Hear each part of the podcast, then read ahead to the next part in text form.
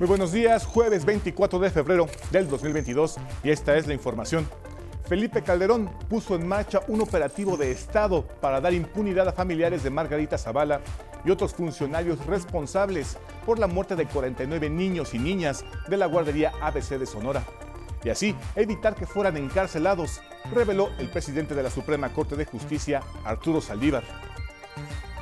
Madres y padres de los menores muertos en el incendio de la guardería ABC aseguran que ni Felipe Calderón ni Margarita Zavala atendieron sus demandas respecto a la tragedia, cuyos responsables hasta hoy siguen impunes. El expresidente Calderón no ha hecho declaración alguna respecto a lo revelado por Saldívar y Margarita Zavala solo dijo que se trata de una mentira luego de que el secretario de Estado y la vocera de gobierno de los Estados Unidos hicieron señalamientos sobre los asesinatos de periodistas en México. El presidente López Obrador y el canciller Marcelo Ebrard aseveraron que en nuestro país está garantizada la libertad de expresión y enfatizaron que no hay crímenes de Estado.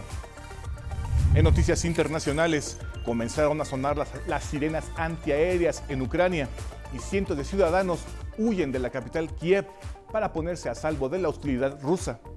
El presidente de Ucrania, Volodymyr Zelensky, anunció el rompimiento de las relaciones diplomáticas con Rusia, mientras que la Unión Europea, la OTAN, Estados Unidos, entre otros países y organismos, condenaron enérgicamente las acciones militares iniciadas por Rusia. Y en la cultura, la Orquesta Sinfónica del Instituto Politécnico Nacional celebró el 25 aniversario de Radio IPN, Radio Pública de México que transmite diversos contenidos de cultura, deporte, educación, ciencia, tecnología y nuestros espacios de 11 Noticias. Los esperamos con más noticias en cada hora en la hora.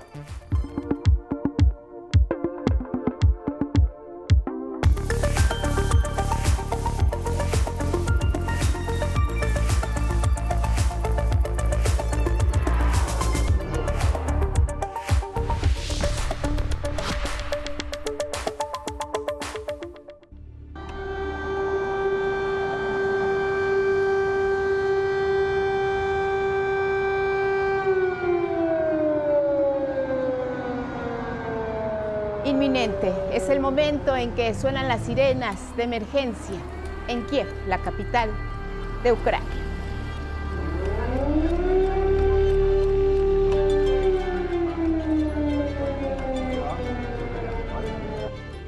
El mundo está en vilo y pendiente de esta operación militar en el este de Ucrania ordenada por el presidente de Rusia, Vladimir Putin. Se han observado estos bombardeos, hay cortes de energía en las localidades de Kiev y Kharkov. Todo inició desde esta madrugada. Cientos de ciudadanos empiezan a salir, quieren dejar el territorio ucraniano, abandonan Kiev.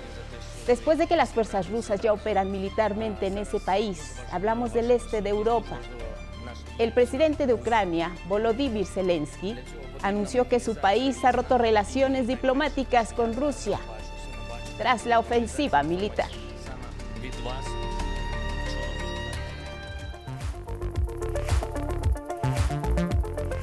Y con estas imágenes que son noticias, les damos la bienvenida. Buenos días a quienes nos ven y nos escuchan a través de la señal de los y sus distintas plataformas. Como siempre, aquí lo más relevante a través de nuestra pantalla. ¿Cómo estás? Istiel Caneda junto con Lía Vadillo alternan en la interpretación en lengua de señas mexicana y ya lo saben. Síganos en nuestras redes sociales, los acompañamos a donde ustedes vayan. Facebook, Twitter, Instagram y la página de 11 Noticias. Bienvenida, Elvira Angélica Rivera. Guadalupe, muy buenos días. Jueves 24 de febrero y les recordamos que nos pueden seguir a través de Radio IPN en el 95.7 de FM. También saludamos a quienes nos escuchan y nos ven a través de Jalisco TV del Sistema Jalisciense de Radio y Televisión. Estamos en Radio Universidad Veracruzana a través del 90.5 de FM y le invitamos a que nos comparta su opinión y comentarios con el hashtag 11 Noticias.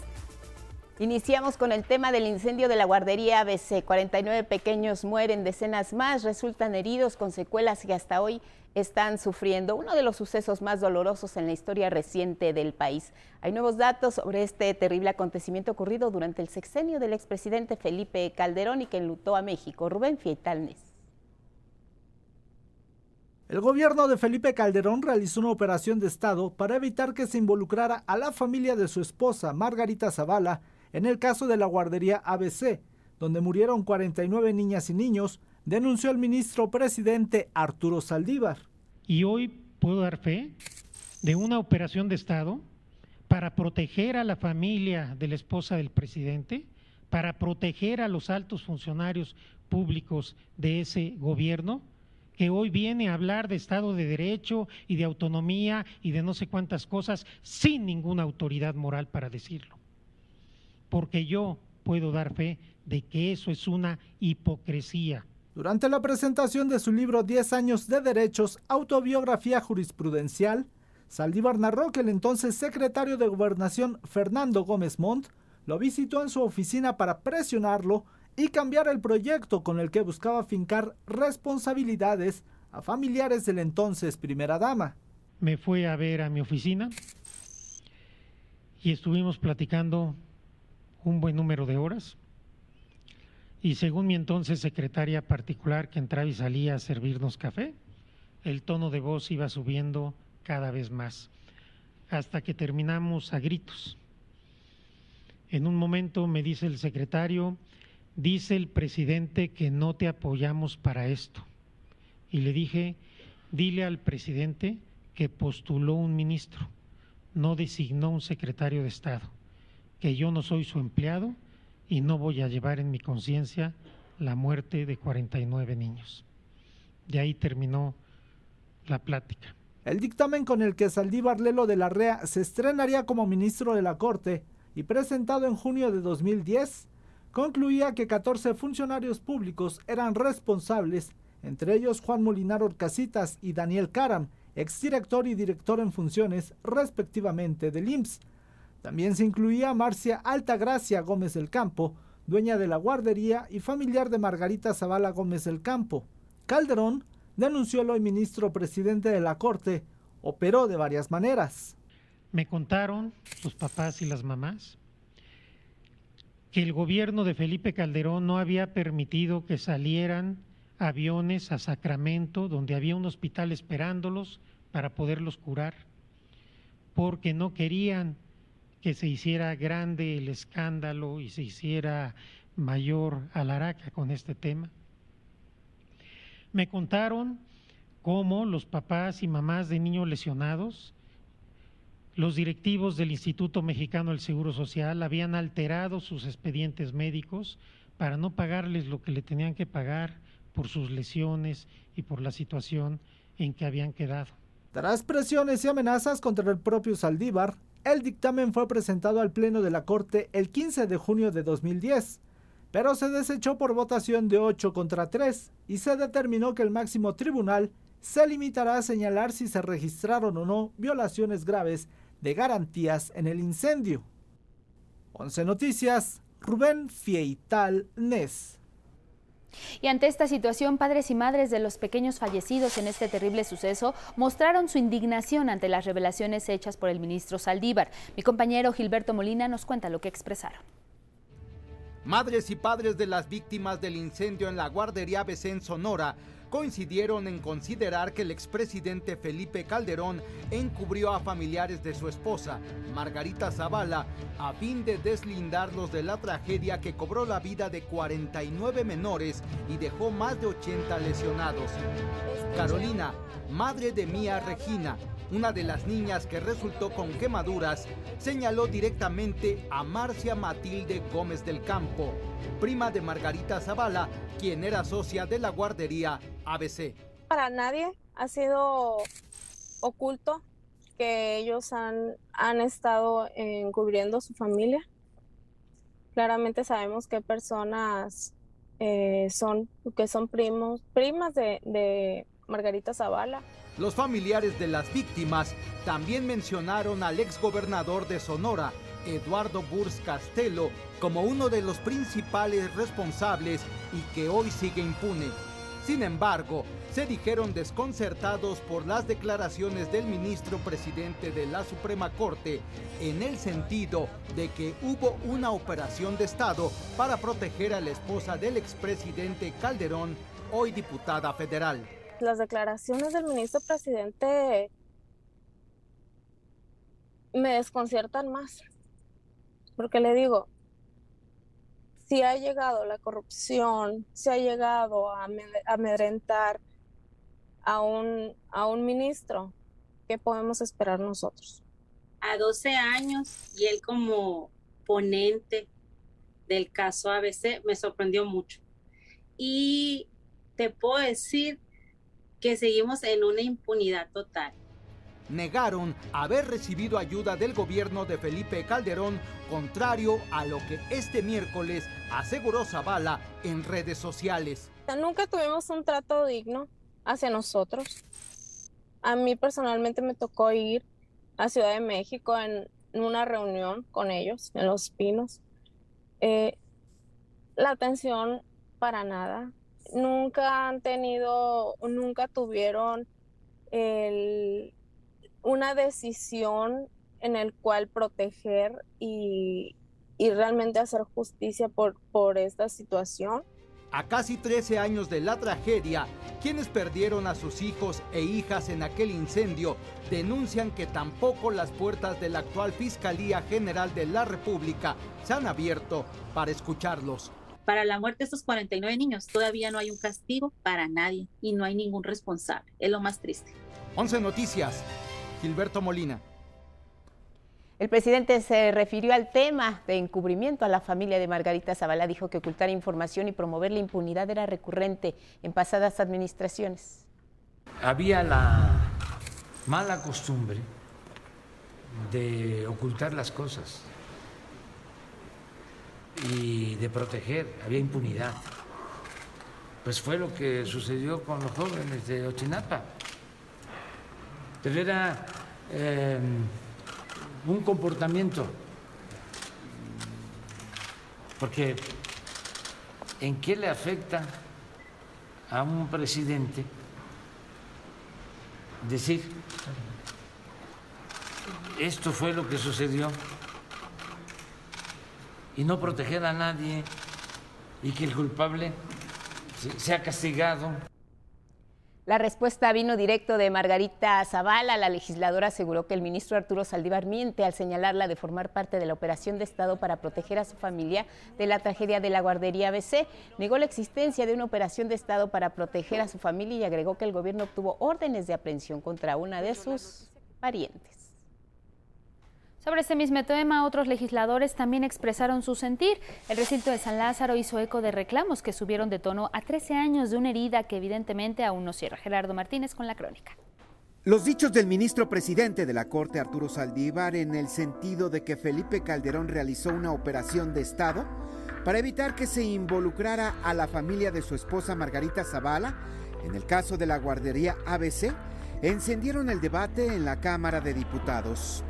Lo que comenzó como la discusión de la ley de fomento para la lectura y el libro, terminó en la exigencia de juicio político contra Margarita Zavala, quien actualmente es diputada del PAN. Que estamos obligados a que se abra una comisión de investigación. La señora Zavala tiene que darle cuentas a esta nación. El efecto fue inmediato.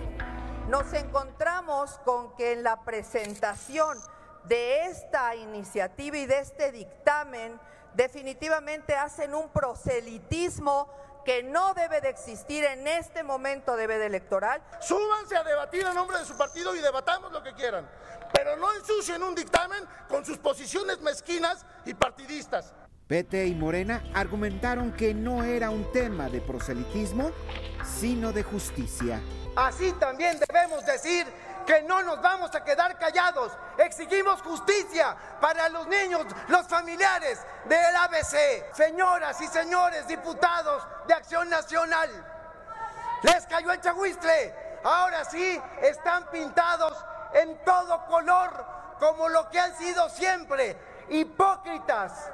Ya se sabe que Calderón con todo el peso del poder trató de acallar a un ministro de la Corte. Para esas horas el desorden reinaba en el Pleno.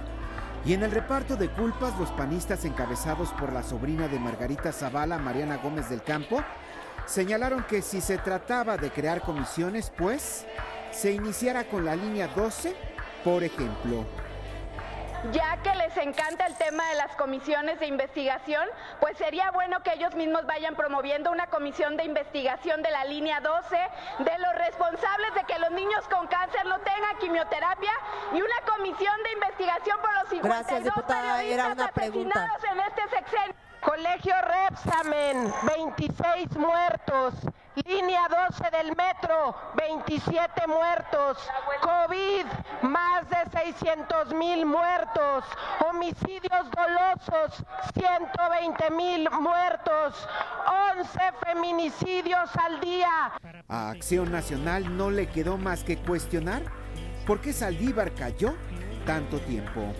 Creo que el ministro Saldívar, y lo digo con toda responsabilidad, ha dejado, ha abandonado su cargo de ministro desde hace tiempo para convertirse en el consejero jurídico adjunto de la presidencia de la República. Tras bambalinas y después de hacerse de palabras con integrantes de la bancada panista, la diputada de Morena María Clemente García Moreno les exigió respeto. ¡Fuera! Maricón tu padre. Y maricones ustedes, bola de cobarde. Mientras panistas y morenistas se daban con todo, el curul de Margarita Zavala, la diputada puesta en entredicho, permanecía vacío. Con imágenes de Yuyín Pasol, 11 Noticias, Gerardo Martínez Fernández.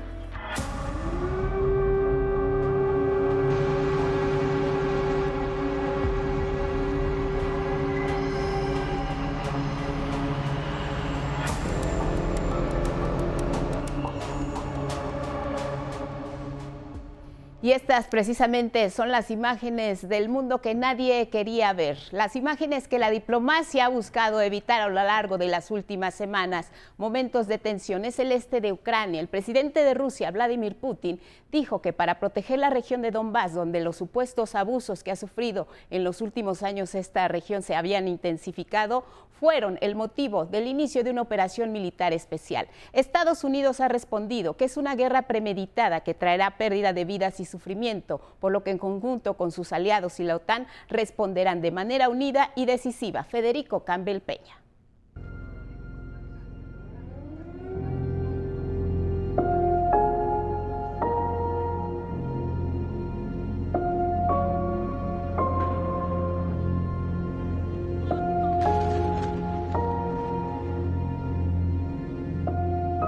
A pesar del llamado del Consejo de Seguridad de la ONU a no atacar Ucrania, el presidente de Rusia, Vladimir Putin, dio la orden de realizar una operación militar especial para, dijo, defender la controvertida región de Donbass.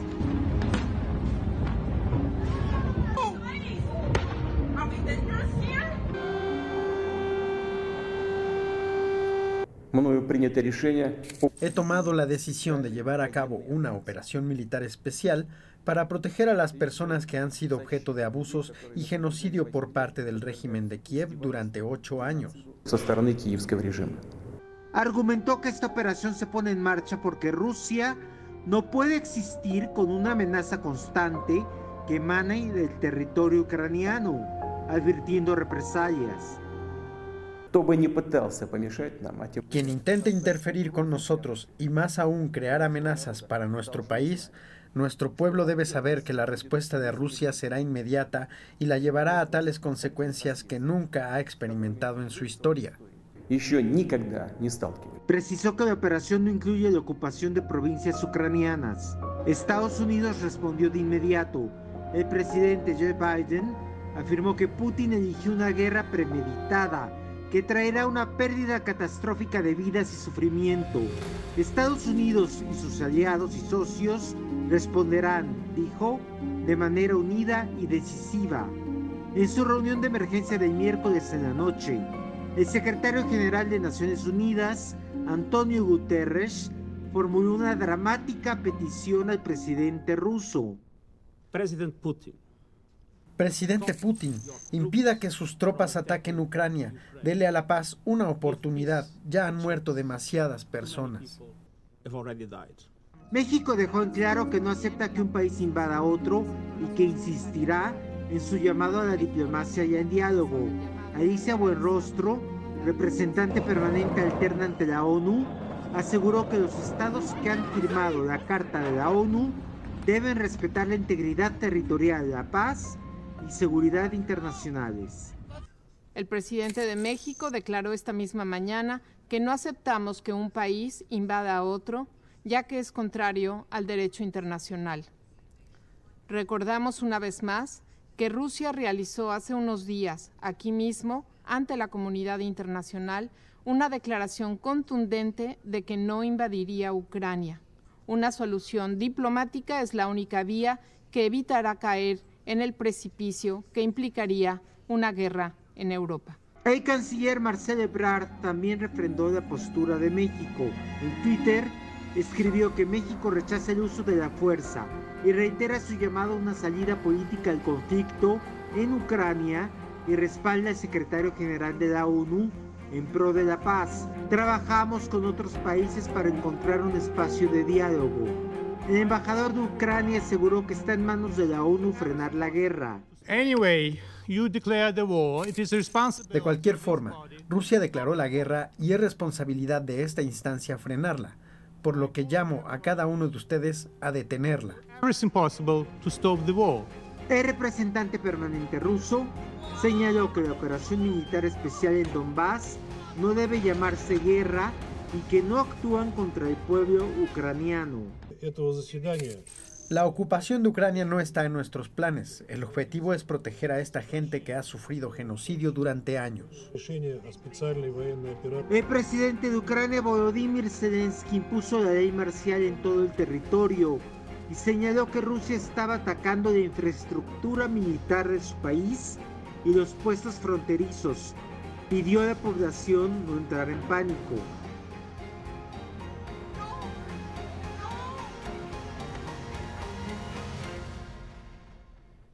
Y bueno, eso es lo que se está viviendo precisamente allá en Ucrania y en la frontera con Rusia. Sin embargo, bueno, le vamos a tener información actualizada.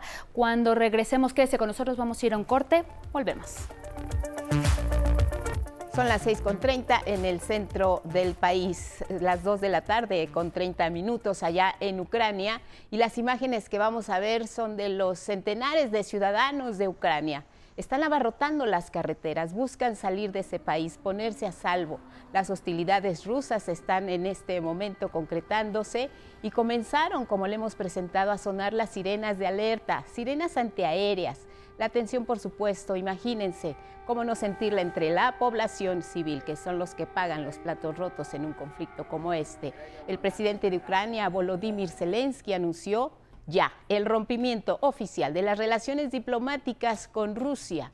Dijo que su país se defiende y no renunciará a la libertad sin importar lo que piense Moscú. Pero ¿qué dice la Unión Europea, la OTAN, Estados Unidos, España, Francia, Italia, que buscaron el diálogo diplomático?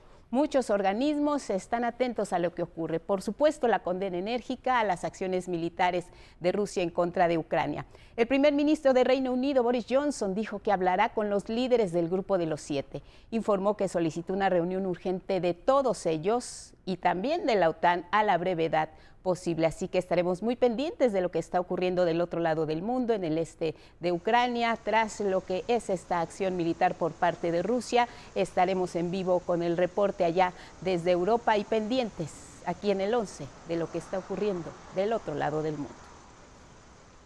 Mientras tanto, nos vamos con otros asuntos porque ante los señalamientos del secretario norteamericano de Estado, Anthony Blinken, y de la vocera de Joe Biden, Jem Psaki, sobre los asesinatos de periodistas en nuestro país, el presidente López Obrador y el canciller Marcelo Ebrard dieron respuesta.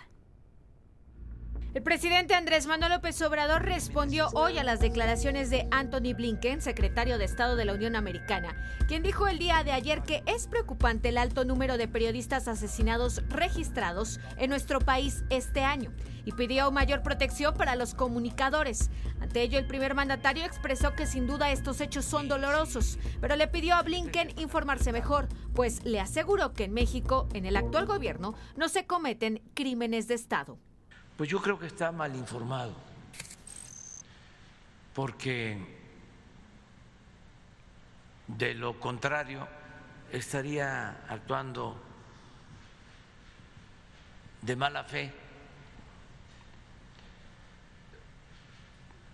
Lo que él está sosteniendo no es cierto. Desde luego, es muy lamentable que haya asesinatos de periodistas, ya lo sabemos, nada más que en todos los casos se está actuando, no hay impunidad, no son crímenes de Estado Horas después de las declaraciones de López Obrador, la vocera de la Casa Blanca, Jen Psaki, respaldó a Blinken al señalar que sus declaraciones estaban basadas en hechos. Y ya por la noche, el canciller Marcelo Ebrard envió una carta al secretario de Estado norteamericano en la que le señala que México es un país que condena y persigue los asesinatos cometidos contra periodistas, pues además del dolor a familiares, vulneran las libertades y los valores democráticos. Asimismo, le dice que el presidente López Obrador es un impulsor de estas libertades y de los derechos políticos, sociales y de expresión por ser parte de un movimiento democrático que durante décadas en la oposición fue acosado, espiado y perseguido. Y le reitera que la máxima del presidente de la República es que haya justicia y en ningún caso impunidad. De igual forma, le señala que los casos de periodistas asesinados se encuentran ya bajo investigación y que ya hay avances, detenciones y vinculación a proceso de personas involucradas en tres de los cinco homicidios de este año. Por la noche, el embajador de Estados Unidos en México, Ken Salazar, hizo un reconocimiento al trabajo del gobierno de López Obrador, al señalar, apoyamos los esfuerzos de México en todos los niveles por combatir la impunidad de todos los crímenes y dar justicia a víctimas y sus familiares. Con información de Cindy Anabel Cerda Salinas, 11 Noticias. Un hecho que marcó la vida política en nuestro país fue la conformación del primer Congreso Constituyente Independiente el 24 de febrero de 1822 y para conmemorar el bicentenario de este hecho en San Lázaro se realizaron varias conferencias magistrales. Los historiadores conmemoraron el primer Congreso Constituyente Bicentenario 1822-2022 en México mediante conferencias magistrales en la Cámara de Diputados. Hace 200 años, el 24 de febrero de 1822, se conformó el primer Congreso Constituyente Independiente. Aquí nació la división de los tres poderes de la Unión, el Ejecutivo, Legislativo y Judicial, lo que significó el arranque de la diversidad política. José Antonio Serrano, coordinador académico del Grupo Bicentenario, resaltó que el constituyente en sí mismo es un antes y un después en la vida política de México. Porque el Bicentenario de México y de la independencia y también en el marco de los bicentenarios de las independencias en América Latina son acontecimientos fundamentales. Son acontecimientos que, pero es un debate entre historiadores, marcan un antes y un después. Y la Cámara de Diputados es el mejor lugar, sin duda, para alentar estos diálogos. Para el historiador Jaime Olveda, el Bicentenario fue una experiencia muy rica para la élite política de las regiones de aquel entonces por la relevancia de representar a las provincias. Que tuvo una existencia corta por los conflictos que tuvo con el emperador Iturbide, pero de cualquier manera es, es el punto de arranque del, del Parlamento en, en México. El diputado federal Alejandro Robles, al inaugurar este ciclo de conferencias, comentó que estas discusiones favorecen a la época de cambios de la actualidad. Y que se esté discutiendo y que se esté haciendo este recuerdo, esta conmemoración y eh, pues la comparación de lo que vivimos en nuestros días, en lo que nosotros hemos eh, definido como la cuarta transformación. Con información de Cecilia Nava, 11 Noticias.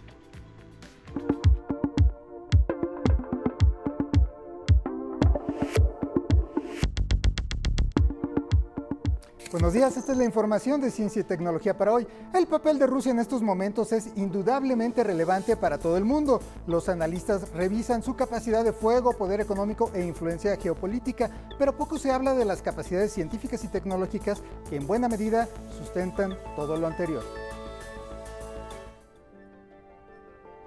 La ciencia rusa tiene una larga tradición e importancia mundial que es poco conocida en Occidente, más allá de Dmitry Mendeleev, el creador de la tabla periódica de los elementos, que no pocos dolores de cabeza causa a los estudiantes de secundaria. El Instituto de Estudios Estadísticos y de Economía del Conocimiento evaluó por 15 años el desarrollo de la ciencia rusa. En 2013, el índice global de innovación ubicaba a Rusia en el lugar 62, para 2017 se encontraba en el número 45, en que se mantiene hasta la última evaluación de 2021. Este índice considera la generación de publicaciones científicas, patentes y empleos científicos, entre otros aspectos. En cuanto a las publicaciones científicas, en 2016 se encontraba en el lugar 14 del mundo y para la última evaluación en 2020 ya ocupaba el puesto 12, con casi 1.400.000 artículos publicados un número impresionante, pero lejano de los más de 13 millones del primer puesto de la lista, Estados Unidos. Sin embargo, no todos son avances. Paradójicamente, la cantidad de investigadores ha decaído desde la desintegración de la Unión Soviética a inicios de los 90, 2.7 veces, y en 3.9 veces para el personal técnico. De acuerdo con la página estatista, tan solo de investigadores ronda los 350.000, dato que se duplica al considerar técnicos y profesores. De acuerdo a la revista Nature, la inversión total en ciencia y desarrollo en Rusia oscila desde hace años alrededor del 1% de su Producto Interno Bruto, muy lejos del casi 5% del mayor inversor en ciencia y tecnología del mundo, Corea del Sur. Todas las guerras de la historia tienen un componente tecnológico que suele ser decisivo en la derrota o la victoria, sean lanzas o misiles, pero el espíritu real de la ciencia es el bienestar y prosperidad de todas las personas, lo que se logra únicamente en la paz. La Estación Espacial Rusa orbitó nuestro planeta de 1986 a 2001. Su nombre, Mir, significa paz, pero también mundo. Paz en el mundo. 11 Noticias, Carlos Guevara Casas. Y esto fue toda la información de ciencia y tecnología para hoy. Que pase usted un buen día.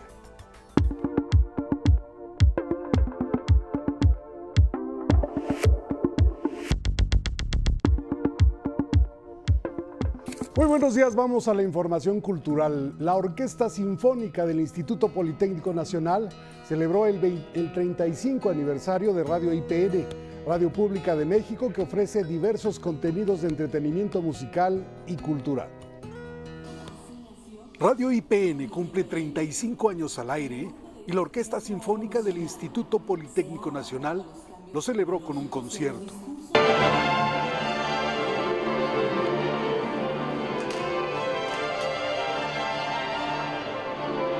Programa especial en el que destacó la obra Ocho por Radio de Silvestre Revueltas. Eh, que, nos encanta el que haya sido el fundador de, de, la Orquesta Sinfónica del Instituto Politécnico Nacional quien la encargó a Silvestre Revueltas para la orquesta de la CEP de 1933, una orquesta que tenía ocho integrantes nada más. El concierto tuvo lugar en el Centro de Educación Continua Eugenio Méndez Docur, sitio donde transmite Radio IPN. Pues tenemos 24 horas de programación entre música y tenemos 20 espacios diferentes, 20 plataformas que se relacionan con la cultura, con el deporte, con educación, ciencia, tecnología, todo lo que se genera en el Politécnico. Radio IPN pertenece a la red de radios universitarios de México, a la red internacional universitaria, a la red de radiodifusoras y televisoras educativas y culturales de México y a Radio Francia Internacional. Radio IPN está en el 95.7 de FM y a sus 35 años tiene alcance internacional por medio de redes en Internet. 11 Noticias, Miguel de la Cruz. Bueno, vámonos al libro del día, es Hombres Rotos de Rafa Mier, editado por Voz de Loto y que se presenta hoy en Puebla, este libro en voz de su autor.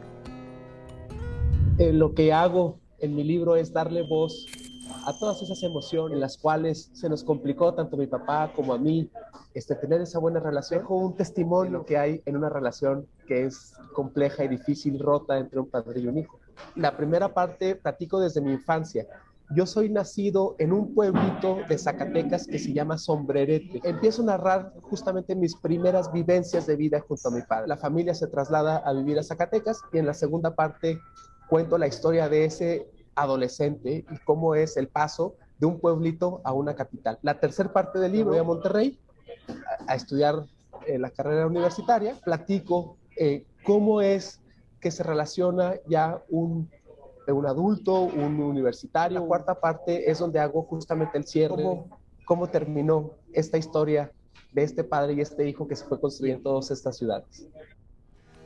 Bueno, y luego con el 11 avanzaremos 275 páginas de la novela La hija del fotógrafo de Claudia Duclau, editado por Harper Collins. El tuit de hoy es de Diana Lozano y dice, prefiero verte muerto que casado con la hija del fotógrafo. Gracias por esta aportación, seguimos leyendo. Hoy se cumplen 190 años del nacimiento del poeta cubano Juan Clemente Cenea. En sonor el poema del día que en alguna parte dice, Dichoso aquel que con placer interno, celebrando una boda placentera, elige por esposa y compañera una vecina del hogar paterno. Quien lo solicite lo comparto completo por Twitter, arroba Miguel D, solo la D, LA Cruz. Hasta aquí, Cultura. Buenos días.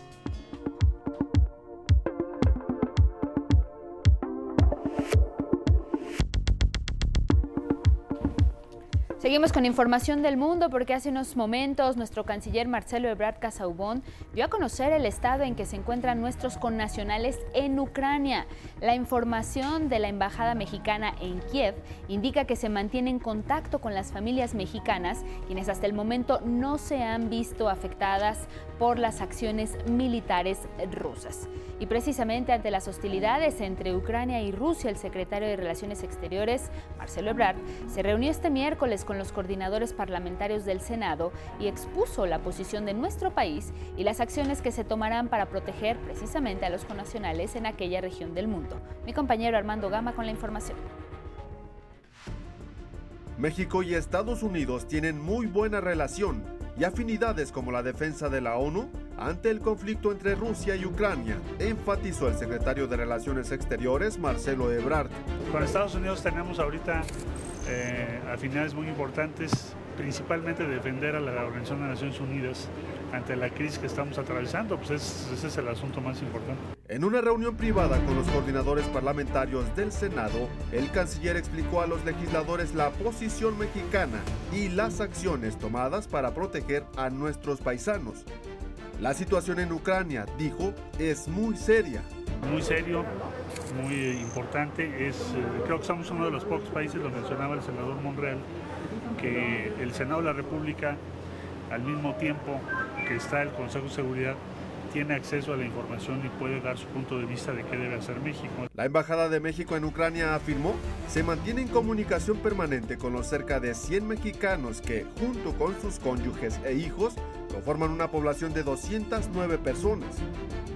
Aseguró que si el conflicto estalla, las autoridades les ofrecerán salir de ese país o regresar a México.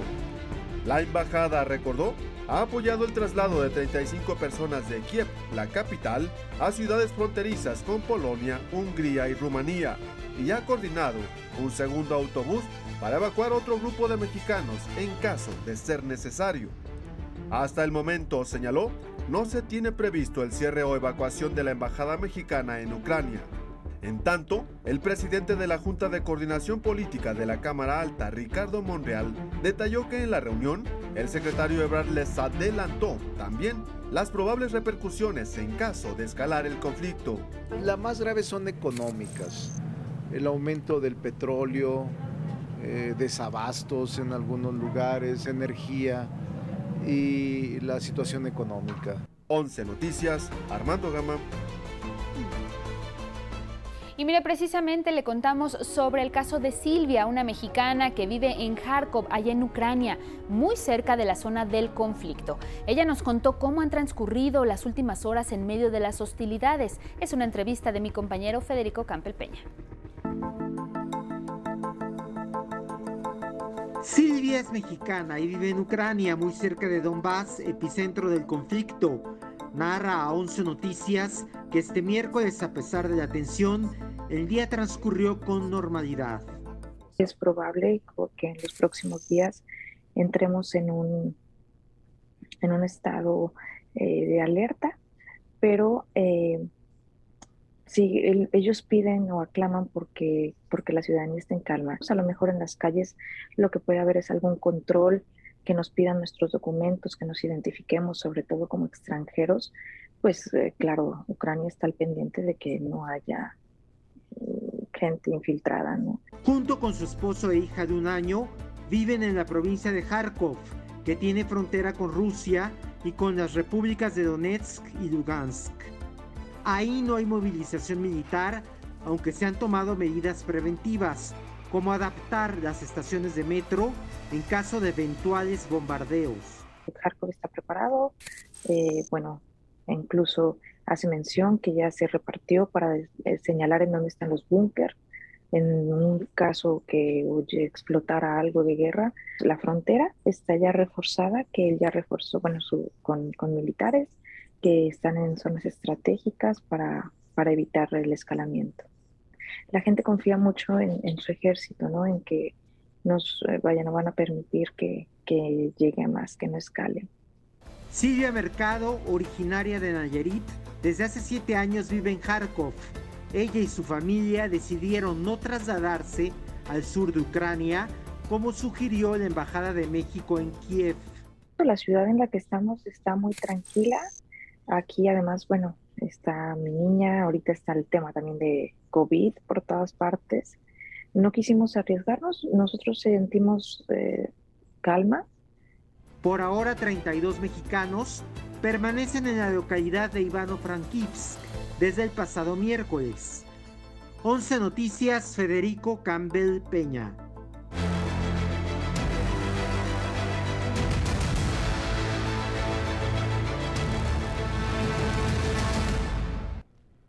Y sí, el Parlamento abierto sobre la reforma eléctrica continúa en San Lázaro y en el foro de este martes se dio voz a representantes del sector eléctrico que se oponen a esta modificación.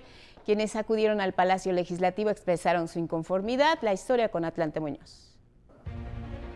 Este miércoles fueron convocados al Parlamento abierto 12 representantes de importantes consorcios del sector eléctrico que se oponen abiertamente a la reforma del presidente López Obrador entre ellos Iberdrola, Walmart, Grupo México. Sin embargo, solo tres acudieron a debatir.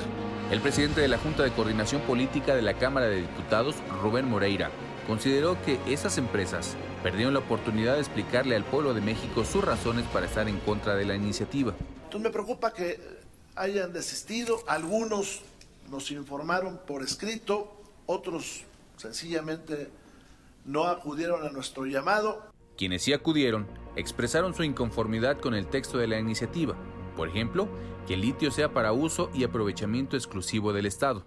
Solicitamos respetuosamente que no se reserve para aprovechamiento exclusivo del Estado ningún mineral y de ninguna manera en forma definitiva se elimine la referencia a otros minerales estratégicos, ya que causaría un gran daño e incertidumbre a las inversiones potenciales y actuales en el país. El hecho de reservar el litio, a decir del presidente de la Cámara Minera, causaría un grave daño a las finanzas de México, ya que se dejarían de percibir 23 mil millones de pesos en impuestos mineros y se dejarían de generar 350 mil empleos anualmente.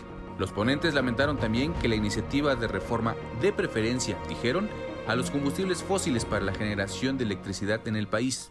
Eliminamos 62 mil toneladas anuales de dióxido, de carbono que afectarían nuestra atmósfera si éste se vertiera en ella. Promovemos la cultura de proteger el medio ambiente y algunos otros beneficios más. Y como premio nos mandan a la cola en el despacho de nuestra venta de energía. Todo esto, energía limpia y dan preferencia al despacho a los combustibles fósiles. Ya tenemos la experiencia de, tenemos un proveedor que ahorita está, que en generación nos, nos está proveyendo de energía eléctrica ahora. Tiene, tiene, tiene mucho que mejorar, sí.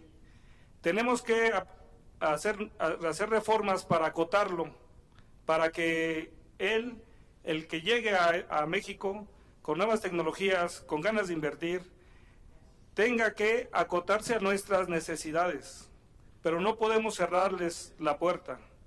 Por eso los invito a ustedes a que en esta nueva reforma no la, no la radicalicen, El diputado Gerardo Fernández Noroña estimó que los privados toman la bandera medioambientalista cuando todos estos años han sido responsables de ecocidios. Están muy preocupados del medio ambiente y tienen el ejemplo de la contaminación del río Sonora por Grupo México o la tragedia de pasta de conchos, que es peor que un daño ambiental.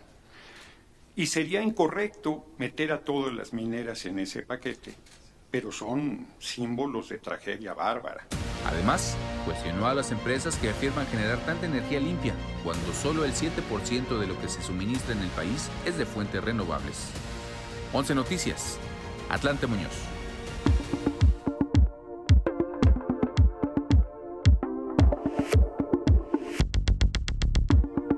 753 en el sureste, 653 en el centro. Paco Abundis, director de parametría. Hoy el tema alertas de viaje de Estados Unidos y vi, vimos estos conflictos a lo largo y ancho de las últimas horas y mira, las alertas continúan. Adelante, Paco.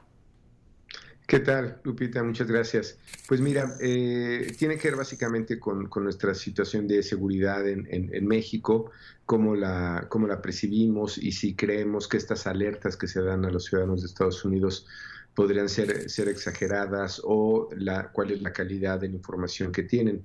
Obviamente nos, nos afecta en términos turísticos. Claro. Eh, pero creo que es, eh, pues es importante, digamos, eh, que es, cómo ve el ciudadano este nivel de, afectación. primero preguntamos, como pasó recientemente, Lupita, como bien sabes, que hubo una alerta para no viajar a algunos estados del, país. esta ya se ha dado antes, la venimos midiendo, el, primer registro que tenemos es de agosto del 14 luego tenemos otro en enero del 18, y luego ahora recientemente en nuestra última entrega en enero del 22. Preguntamos, ¿usted se enteró que Estados Unidos emitió una alerta a sus ciudadanos para evitar viajar a ciertos lugares en México debido a las amenazas a la seguridad por la presencia de grupos del crimen organizado? Eh, como verás, pues los niveles de conocimiento varían, a veces son mucho más altos, como fue enero del 18. en eh, agosto del 14 fue 52%, enero del 18 68%, y de lo que tenemos registrado, este es, digamos, el, eh, una de, las, de, estas advertencias o de las alarmas, de estas alertas con menor conocimiento. Eh, yo no quiero pensar que estamos normalizando ya estas situaciones en nuestro país y que por eso tal vez ya nos sorprende mucho. Luego preguntamos eh, si cree que la advertencia del gobierno de Estados Unidos a sus ciudadanos para evitar viajar a ciertos lugares de México es una exageración o un problema real. Pues da la impresión que tenemos conciencia o cada vez más conciencia de que esto es un problema real en agosto del 14 eh, fue 14%, luego enero, eh, perdón, fue 65%, enero del 18 67% y enero del 22 72%. Es decir, si lo tomamos como tendencia, da la impresión de que eh, cada vez estamos más conscientes de que pues tenemos un problema real, un problema serio y entonces estaremos concediendo que estas alarmas o, son, o estas advertencias son, son necesarias.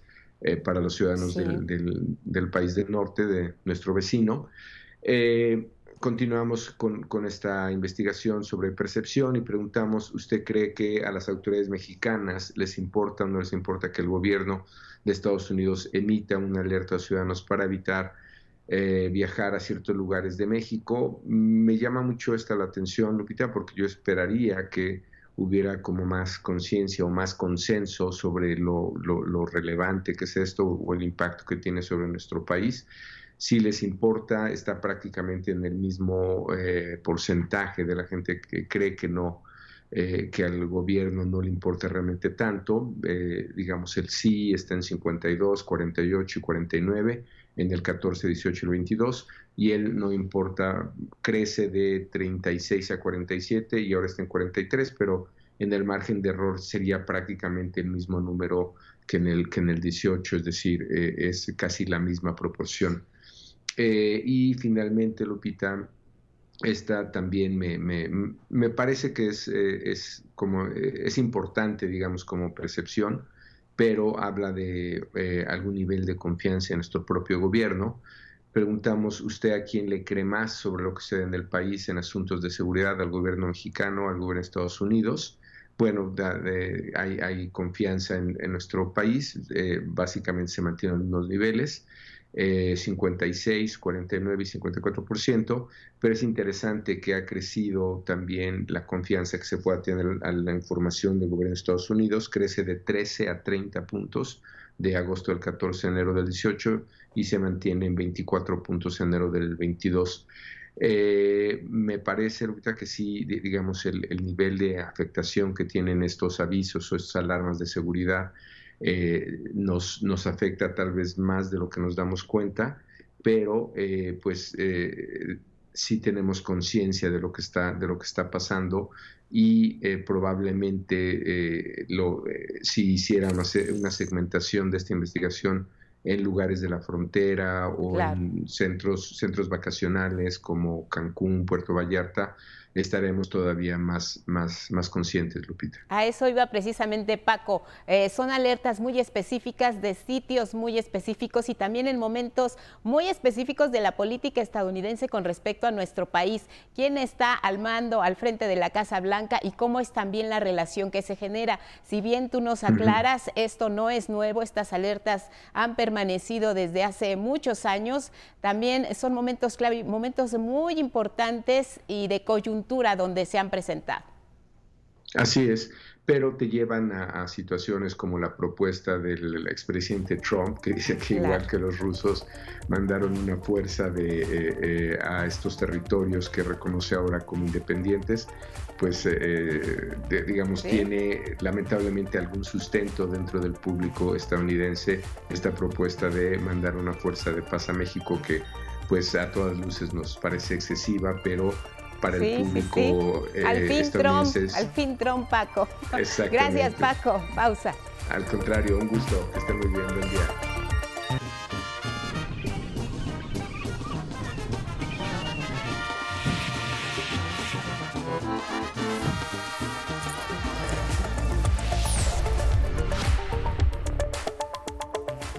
Más información en cada hora en la hora. Arturo Saldívar, presidente de la Suprema Corte de Justicia, reveló que Felipe Calderón puso en marcha un operativo de Estado para dar impunidad a familiares de Margarita Zavala y otros funcionarios presuntamente responsables de la muerte de 49 niñas y niños en el incendio de la guardería ABC en Sonora.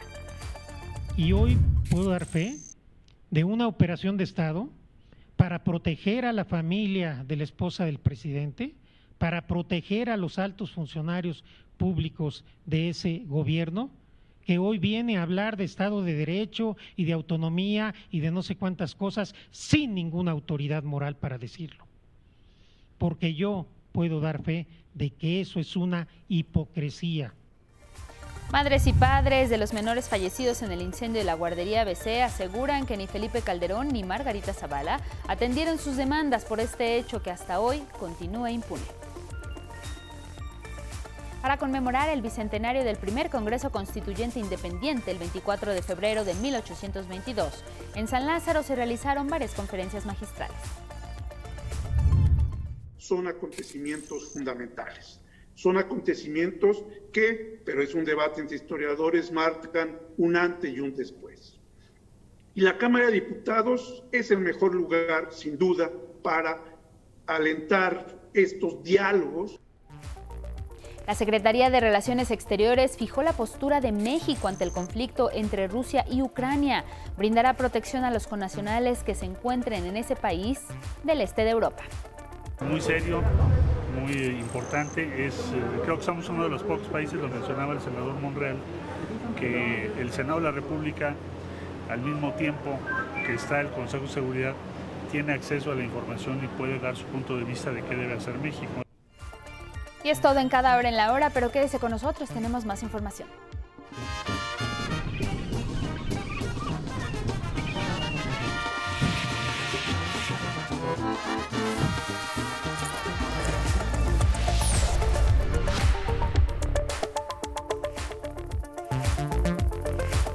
6 con 3 en el Pacífico y nos vamos a enlazar en vivo hasta Berlín, Alemania, con Juliana González, periodista de la Deutsche Welle, el termómetro de lo que está ocurriendo en Europa, precisamente con ella. Juliana, no sé si decirte buenas tardes porque es una situación muy difícil la que están viviendo de ese lado del mundo. Cuéntanos qué ha ocurrido en las últimas horas, Juliana.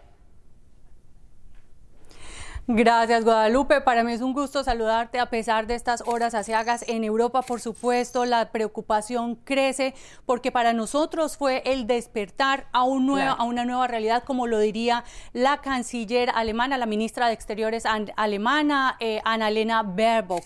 Y es que justamente eso que se pensaba iba a ser imposible casi, por lo menos desde la perspectiva europea, de ese ataque de las tropas rusas a eh, Ucrania es hoy una realidad y la realidad es que no solamente es esa misión de paz como la ha llamado Putin para liberar y proteger a esos dos eh, pequeños eh, territorios ucranianos que decidieron independizarse y cuyo reconocimiento ya había generado bastante molestia en Europa, ese reconocimiento ruso, sino que vemos en mapa que estos ataques se presentaron también en el norte, donde hay una frontera con Bielorrusia, pero también hacia el occidente, donde están eh, los países de la Unión Europea, como por ejemplo Polonia.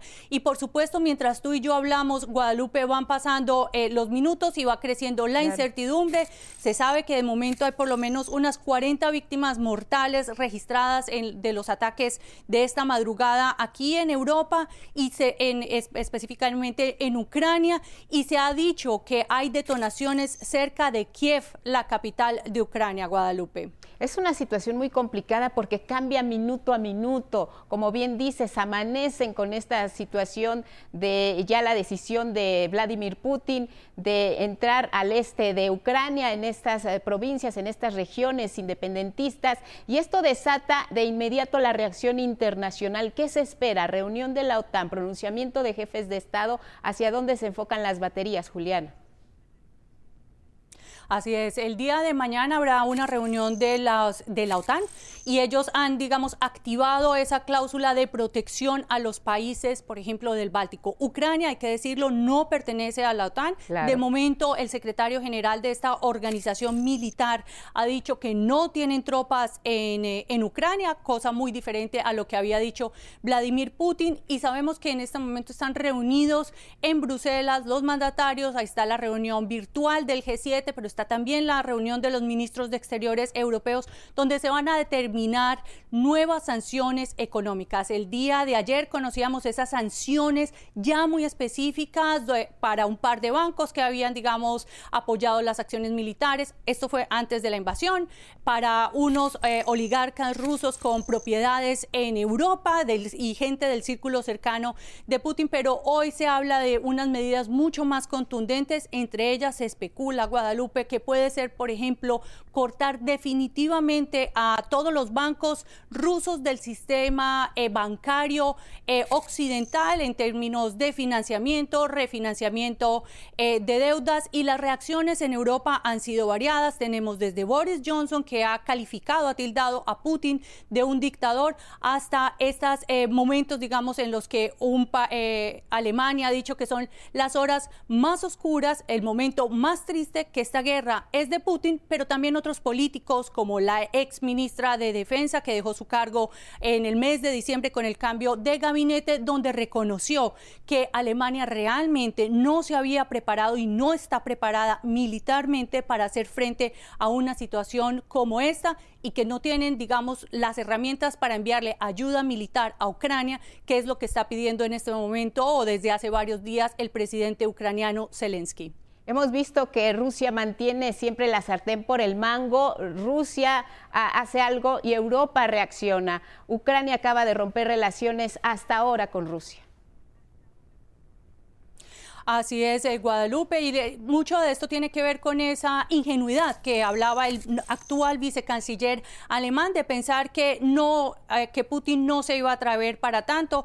Digamos que hay analistas que han dicho durante años que realmente eh, Putin es una figura que hay que tomarla al pie de la letra, que las cosas que dice, pues las, las piensa cumplir y para muchos es un reordenamiento de ese orden mundial luego del, fin de, de, la bipolaridad que vivimos entre las dos superpotencias. Hoy tenemos a una China, que es la gran pregunta, cuál va a ser el papel que va a jugar en toda esta situación, o los Estados Unidos, que es una potencia militar y económica, y un país como Rusia, que si bien no es una potencia eh, económica, sí tiene la capacidad destructiva que generan las armas nucleares que posee y que hace que para países dentro de la Unión Europea sea tan difícil eh, ponerse, digamos, al frente con una actitud contundente frente a eso. Y es esa mezcla de haber pensado bien, haber pensado lo mejor de la situación y no haberse eh, armado, digamos, en el entretanto para hacer frente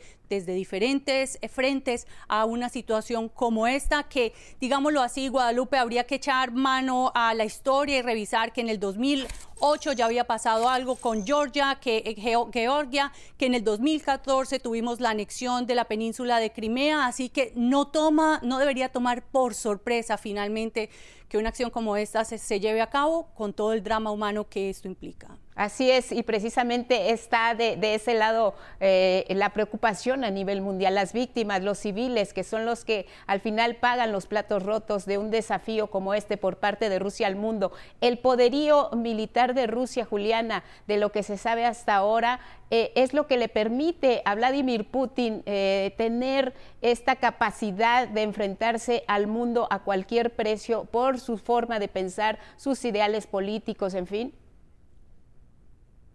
Así es, sin duda, Guadalupe, porque desde el punto de vista económico, si bien es una potencia en temas petroleros y está beneficiándose precisamente de la incertidumbre de los mercados que ha disparado los precios, es una potencia en el tema de cereales, esto no le da lo suficiente, el suficiente músculo económico para convertirse, digamos, estar en ese tú a tú, como diríamos, eh, con los Estados Unidos, pero esa potencia militar es la que le permite jugar un papel tan desestabilizador en este ajedrez. Ya en los años 70, 80 había un canciller alemán que decía que Rusia, o la Federación Rusa, es un enano económico pero un gigante nuclear. Y eso es lo que vemos hoy. Hoy vemos también esa incapacidad de Occidente de tomar una posición muchísimo más drástica e inmediata frente a Rusia, porque saben que detrás de todo esto hay un poder bastante eh, disuasivo, que es el de que tiene un arsenal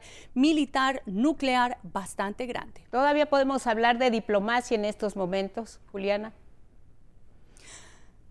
Pues esa es la pregunta del millón. Están, digamos, todas las baterías enfiladas a eso. Sin embargo, las esperanzas son pocas. De hecho, justamente el día de hoy, uno de estos políticos lo decía, en este momento la diplomacia calla. La diplomacia calla mientras estamos viendo esto cómo ocurre. Se sabe que hay, digamos, intenciones de alcanzar a, de poder hablar con Putin, pero lo decía el mismo Zelensky y es que en este en toda esta historia se nos olvida que realmente la protagonista de la agresión es Ucrania. Y Zelensky lo decía ayer a sus conciudadanos en un discurso televisado eh, eh, Guadalupe y es Hemos intentado comunicar, he intentado comunicarme con Putin, pero ha habido silencio, cuando el silencio en realidad debía estar en esas regiones fronterizas. Ahí es donde las armas deberían estar callando. Entonces es un momento en el que la diplomacia seguirá su trabajo, pero no es la protagonista de esta hora en la que al parecer van a pesar mucho más todo este trabajo de las sanciones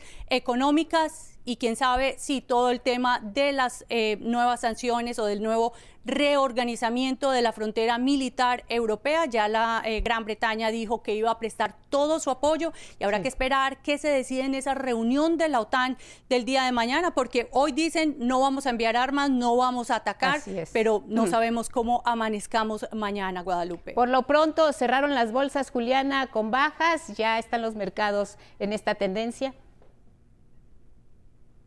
Así es, hemos visto la intranquilidad de los mercados en Asia, lo vimos también aquí, por ejemplo, en Alemania con el índice DAX que iba a la baja. Sabemos que, por ejemplo, en la bolsa de Rusia, de Moscú, no circularon eh, algunas, eh, eh, no se hicieron transacciones precisamente por esta incertidumbre, porque si bien hay valores que van a la, al alza, como el oro, como el petróleo, como el gas, también hay muchísima incertidumbre en los mercados de cómo puede terminar esta historia o cómo puede, no va a terminar, cómo va a evolucionar esta historia y estaremos pendientes de lo que suceda, por ejemplo, ahora que Wall Street abrirá su parquet en breve.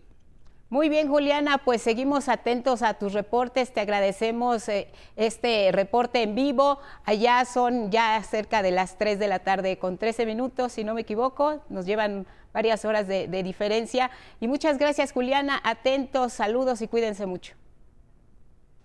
Muchísimas gracias, Guadalupe, y ustedes también cuídense. Gracias, gracias por la información en vivo. Juliana González, periodista de la Doche Vele, con el reporte, lo último de lo que está ocurriendo allá en Ucrania. Regresamos con más noticias esta mañana aquí en el 11 y vamos a revisar una historia más de corrupción en nuestro país. Y es que el cobijo del influyentismo ha permitido que en Cozumel, Quintana Roo, una empresa explote nuestros recursos naturales, causando serios daños ambientales. Mi compañero Luis Méndez nos presenta este trabajo especial.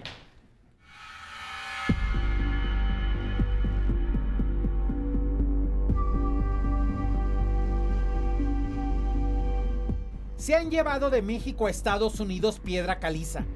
Han cometido ecocidio con el amparo de concesiones a modo, el visto bueno de autoridades y el respaldo del cacicazgo de una de las familias más influyentes en Quintana Roo, los Joaquín. La destrucción tiene nombre. Es la minera Vulcan Materials Company y su filial mexicana, Calizas Industriales del Carmen, Calica. Desde 1986, explota parte del territorio del municipio de Cozumel entre Punta Venado y Excaret.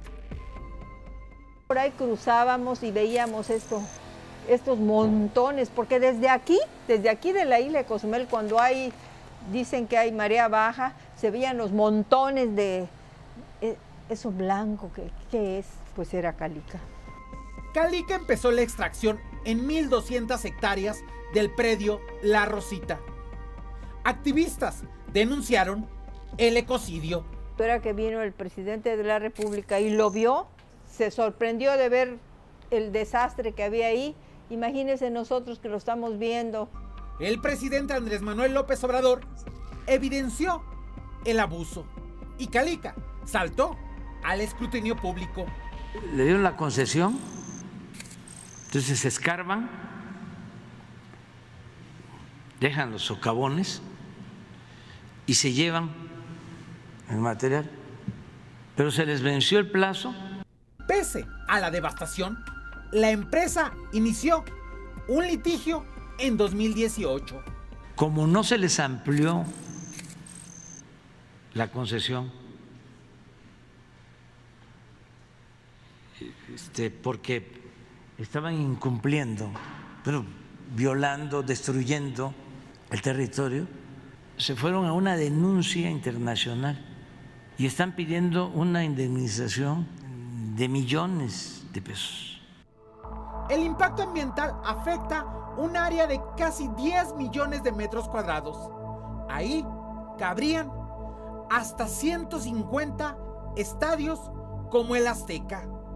El acuerdo de 1986 lo autorizó Manuel Camacho Solís, entonces secretario de Desarrollo Urbano y Ecología. Daniel Díaz Díaz, secretario de Comunicaciones y Transportes, y Pedro Joaquín Caldwell, gobernador de Quintana Roo, hijo de uno de los caciques de la zona, Nacim Joaquín Ibarra. Con las familias que llegaron, como la familia Joaquín, pues se apropian de grandes extensiones de, tierra. Y precisamente es sabido, es conocido, que parte de esos terrenos donde está Calica, adyacentes a Calica, en Punta Venado, eran propiedad de la familia Joaquín. Nacín Joaquín era conocido como el Tatich. En maya significa el señor. Dos de sus hijos han gobernado Quintana Roo. Ese poderío económico, ese control económico que tiene, eh, que tuvo el señor Nacim Joaquín, claro que derivó en que uno de sus hijos, Pedro Joaquín Codruel, fuera gobernador. De... Había intenciones de que toda la, sucesión de, de Nassim fuera, eh, fueran gobernadores. Adi Joaquín no lo logra, pero sí lo consigue el actual gobernador del estado, Carlos Joaquín González. En este contexto, se autoriza la concesión por 20 años con una manifestación de impacto ambiental deficiente. Fue una muy buena descripción de lo que se iba a, maltratar, digamos, de lo que se iba a afectar, pero eh, no una buena evaluación como impacto ambiental. En 1994 se dio una ampliación. Era el final del sexenio de Carlos Salinas de Gortari. Se autorizaron 30 años más con el compromiso de que la empresa construyera una terminal portuaria pública. Pero no cumplió. La activista Guadalupe Álvarez denuncia que incluso restringieron el acceso a la terminal. Nos han fastidiado mucho los de Calica, no han cumplido con lo que se, a lo que se comprometieron. En la próxima entrega se mostrarán los contubernios que permitieron ampliar las concesiones, pese a las vedas ambientales cuando Julia Carabias era titular de la Semarnat. Con imágenes de Arturo García, 11 Noticias, Luis A. Méndez.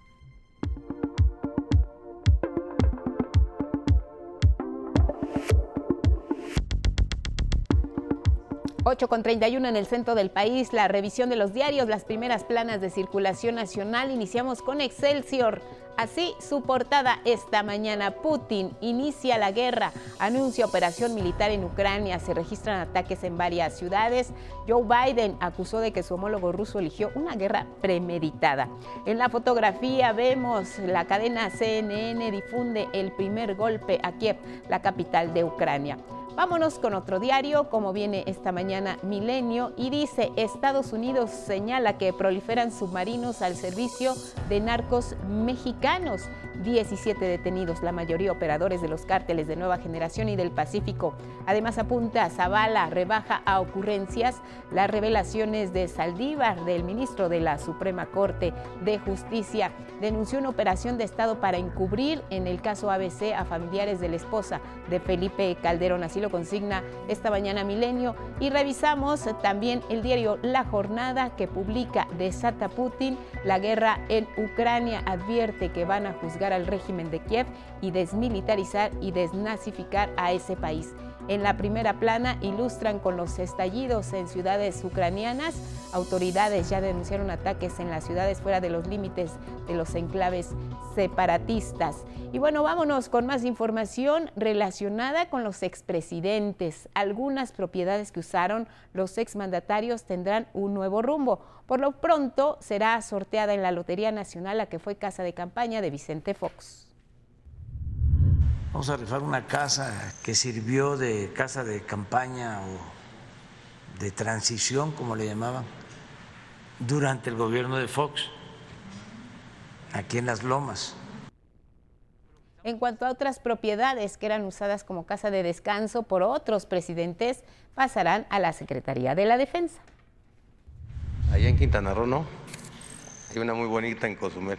Sí, esa, pero se va esa se le va a dejar a, a la Secretaría de la Defensa. Ah, ya. este, porque van a poner ahí una escuela para buceo y, este, y para actuar eh, en acciones de, de protección a la población. El presidente también informó que en el próximo sorteo de la Lotería Nacional se rifará una casa de playa ubicada en Sinaloa que perteneció al que fuera gobernador de la entidad, Antonio Toledo Corro, adquirida ya por Fonatur. En asuntos legislativos hay buenas noticias porque mire, ahora los partidos políticos podrán devolver parte de los recursos asignados para atender situaciones que pongan en peligro a la población. Sin embargo, no es obligatorio renunciar al financiamiento. Los partidos políticos podrán renunciar a parte de su financiamiento para que se liberen recursos que se dirijan a enfrentar desastres o cualquier otra situación que ponga en riesgo a la población. Así lo establecen las reformas aprobadas este miércoles en el Senado.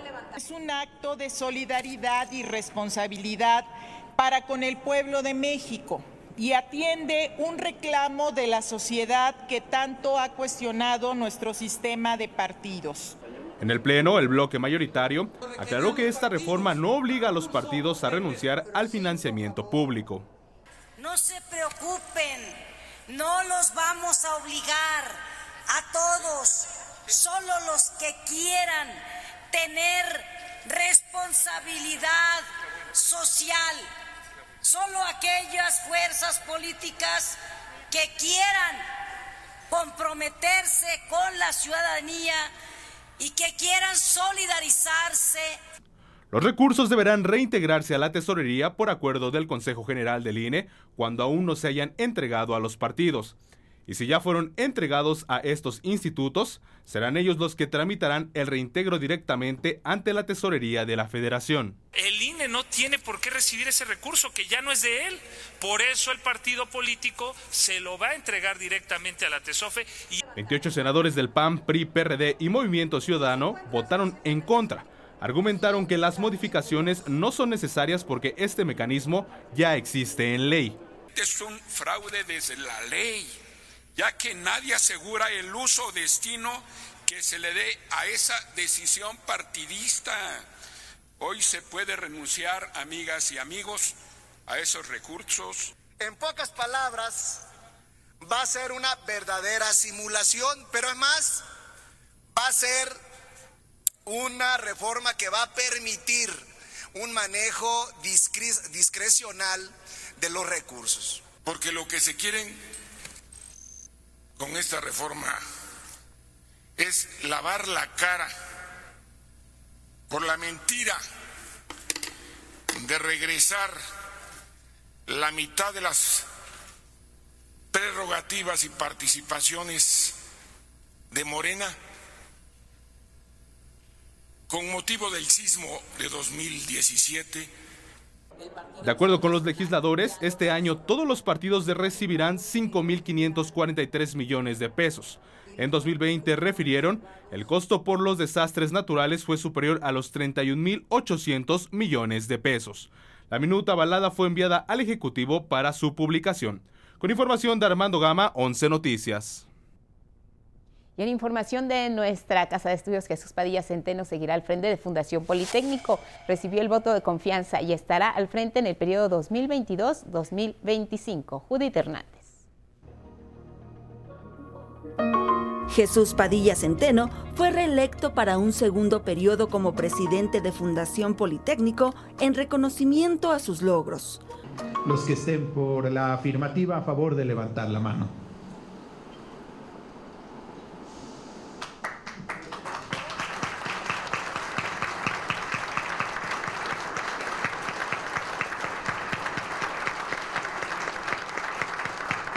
Durante la Asamblea General de Asociados de la Fundación, el director general del IPN, doctor Arturo Reyes Sandoval, hizo la propuesta para que siga en el cargo en el periodo 2022-2025.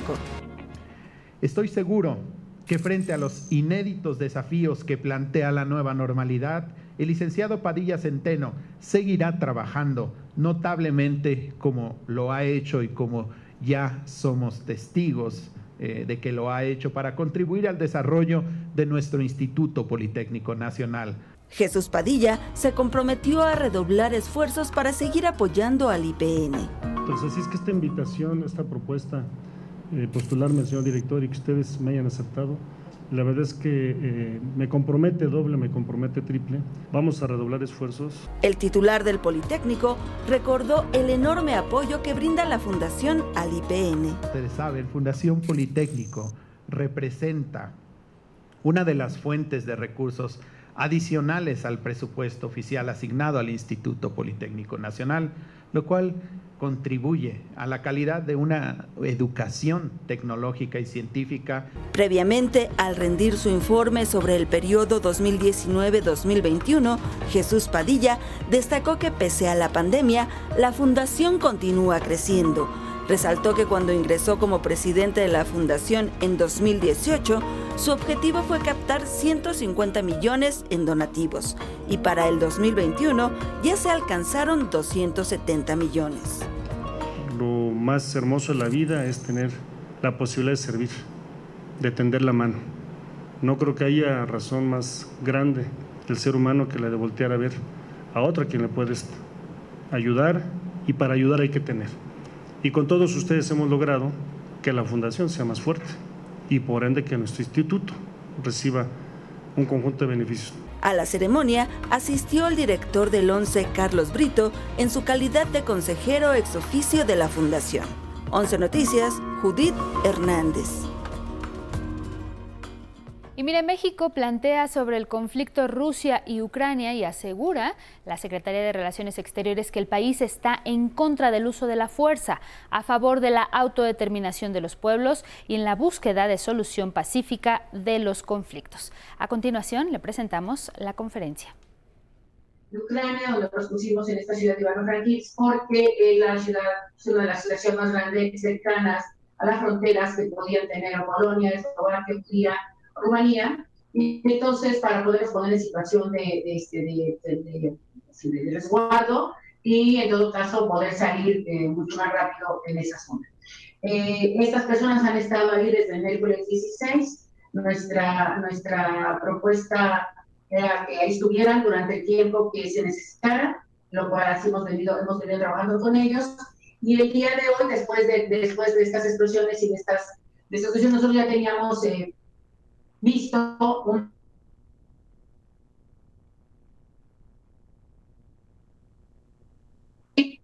De tal manera. Muy bien, pues veíamos esta conferencia de prensa las imágenes del reporte de los mexicanos allá en Ucrania. La conferencia está encabezada por el canciller Marcelo Ebrard y está comunicándose, ya lo hizo previamente con el embajador de México en los Estados Unidos y quien también forma parte ahora del Consejo de Seguridad, Juan Ramón de la Fuente. Estamos pendientes de lo que ocurra ahí, le estaremos informando, siguiendo la ruta de lo que está ocurriendo en esa parte del mundo. Y miren, ya escuchábamos hace unos momentos al presidente Andrés Manuel López Obrador hablar de esta reunión, de este recorrido con los periodistas, un encuentro que transcurrió de forma amena, hubo anécdotas, pasajes históricos y declaraciones inéditas, todo al interior de Palacio Nacional.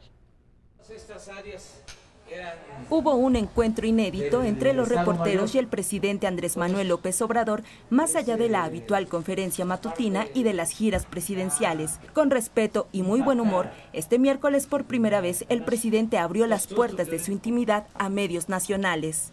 Este es donde nos reunimos desde las 6 de la mañana, todo el gabinete de seguridad.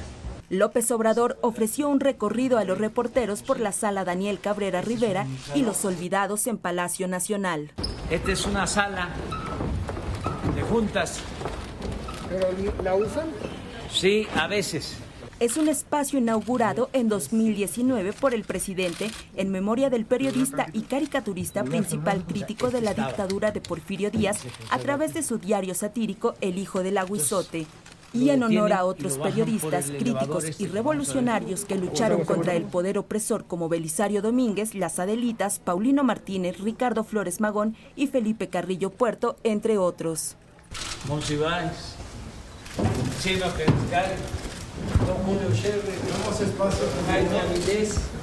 Lo que se había pensado fuera un encuentro breve, ya de por sí extraordinario, se convirtió en un tour por varias salas de Palacio Nacional. Cada cuadro cada espacio fue explicado a detalle por el presidente. Joaquín Clausel eh, es un gran pintor, para mí el mejor pintor de México. Este cuadro se llama La Ola Roja. AMLO, como lo llaman por las iniciales de su nombre, recordó el magnicidio del presidente Francisco I. Madero a 109 años que este día se cumplieron. Este lugar es histórico porque aquí fue donde aprendieron al presidente Madero. Y se puso esa placa desde los años 70. Entre anécdotas personales, pasajes históricos y declaraciones inéditas, transcurrió el encuentro de una hora. Estas fueron algunas revelaciones y documentos nunca antes expuestos a los medios. Esto es el acta que me dieron cuando ganamos la elección. Este, este, es legal y es legítimo. No es espuria. No es espuria, presidente. ¿Eh? No es espuria. No es espuria. Presidente, el momento más difícil aquí, que usted recuerda. Lo más difícil, lo más difícil de mi gobierno. Sí, aquí. Tlahualilpa. Tlahualilpa fue lo que he sufrido más. Palacio no, No, no, no hay fantasmas. ¿Ningún fantasma conservador? No. ¿Ningún fantasma chocarrero? No, porque además, este, ¿se acuerdan ustedes que cuando estuvo aquí en Palacio, Villa y Zapata, estuvieron ahí en el despacho presidencial? Y Zapata no quiso sentarse en la silla presidencial porque, mm, según los historiadores, expresó de que estaba embrujada. Villa sí se sentó. Y usted dijo que le iban a hacer una limpia a la silla. Y yo, de manera precavida, mandé a hacer una limpia. El presidente demostró que su gobierno aprecia el periodismo a quienes lo ejercen de manera profesional. Con información de Cindy Anabel Cerda Salinas, 11 Noticias. Previamente, ahí mismo en Palacio Nacional, en la conferencia matutina y como parte de la sección Quienes quieren las mentiras, se exhibieron notas falsas como la supuesta ampliación de concesiones al grupo hotelero Vidanta. Los permisos respectivos se otorgaron, sí, pero en sexenios anteriores. La información falsa fue difundida por Reforma, Latinus, Expansión, La Octava, El Heraldo, El Sol de Nayarit, y política. Es la exhibición de una campaña en la que participan sectores conservadores y medios de comunicación en contra del gobierno. También se exhibió la campaña en la que se asegura existieron irregularidades en la renta de la casa que habitó el hijo del presidente José Ramón López Beltrán y su esposa Carolyn Adams y recordó la investigación que realizó Baker Hughes. La empresa contrató un despacho especializado que realizó una investigación, la cual arrojó que no existe conflicto de interés en el arrendamiento de la casa. Se insistió nuevamente que la cancelación del aeropuerto fallido en Texcoco no costó 565 mil millones de pesos, como publicaron algunas notas. También en la residencia oficial este miércoles el presidente Andrés Manuel López Obrador encabezó en Palacio Nacional la ceremonia por el aniversario número 109, el aniversario luctuoso del presidente Francisco y Madero. Ahí el Ejecutivo Federal calificó el asesinato del entonces mandatario y del vicepresidente José María Pino Suárez como un crimen horrendo y de vergüenza.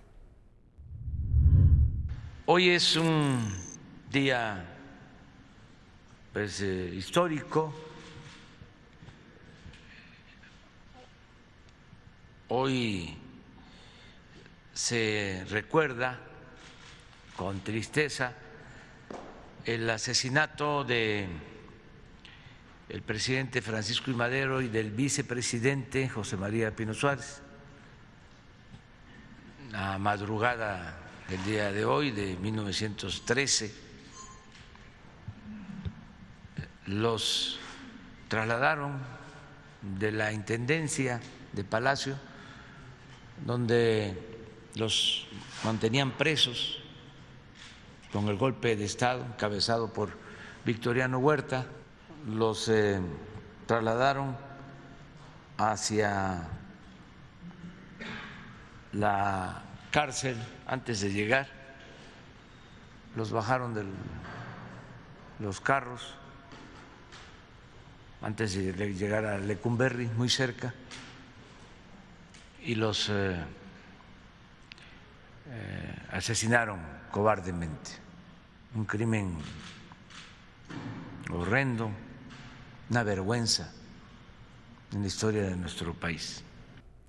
Durante la ceremonia en el patio de honor, en presencia de López Obrador, la coordinadora de Memoria Histórica y Cultural de México, Beatriz Gutiérrez Müller, el gabinete legal y ampliado, la jefa de gobierno, Claudia Sheinbaum Pardo, y el historiador mexicano Pedro Salmerón, el secretario de Hacienda, Rogelio Ramírez de la O, aseguró que el legado histórico que Francisco y Madero dejó es la lucha por la democracia y los ideales superiores. Su lucha por la vía democrática como principio ético y político fundamentales y su creencia en la conciliación, por más irreductibles que resulten las posiciones de los diferentes grupos en desacuerdo. Nos deja la lección de su sacrificio personal y familiar en la lucha por ideales superiores. Nos deja la lección de que la desigualdad y la inconformidad social como sistema de gobierno no pueden durar y de ahí la necesidad del cambio democrático, así como esta lección de cambio que no necesariamente viene solo, sino que hay que luchar por él, perseverar en los compromisos con el pueblo.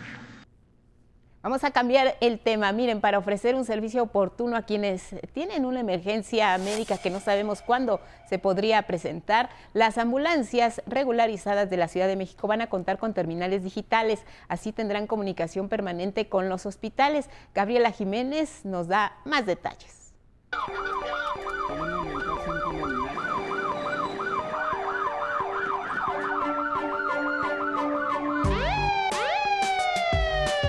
Como en una plataforma de Uber, el Centro Regulador de Urgencias Médicas y el C5 de la Ciudad de México podrán comunicarse con las ambulancias para ofrecer un servicio seguro y oportuno a quienes tienen una emergencia médica. En donde con un clic nosotros estamos ya en comunicación con el hospital. Le pasamos los datos que la ambulancia nos está reportando y le decimos en qué tiempo va a llegar esta, esta persona y el hospital nos indica quién lo recibe, el médico, eh, la cama y eso asegura que el usuario sea recibido lo más pronto posible y no tengamos las ambulancias en espera para la recepción de estos pacientes. Piensen en una especie de Uber para ambulancias y, de esa manera llegan. En el momento en el que lleguen, eh, eh, pueden seguir utilizando el, utilizando el radio porque las terminales funcionan también como, como un sistema de radiocomunicación troncalizada. En las ambulancias regularizadas se instalarán 300 terminales digitales y un sistema operativo con el que los paramédicos tendrán comunicación permanente aún en caso de desastres, acceso a un localizador GPS y al catálogo de los hospitales capitalinos. Si todos los hospitales generales, pediátricos, maternos, infantiles, también los tiene el Instituto Mexicano del Seguro Social, el IMSS también lo tiene, el ISTE, lo tienen hospitales federales, sobre todo aquellos que captan la parte de códigos, código YAM, código stroke, código metabólico, para que sea muy rápida la comunicación con ellos. Para agosto, todas las ambulancias públicas contarán con este sistema. Pero quienes no se regularicen en los próximos 90 días no estarán contemplados y recibirán sanciones. No es para cualquier ambulancia, o sea, tienen que ser ambulancias que puedan demostrar que ya están en el proceso, que ya iniciaron el proceso de regularización. Una vez pasados esos 90 días, incluso esas ambulancias, si no han concluido con su trámite, van a ser sujetas de eh, arrastre corral.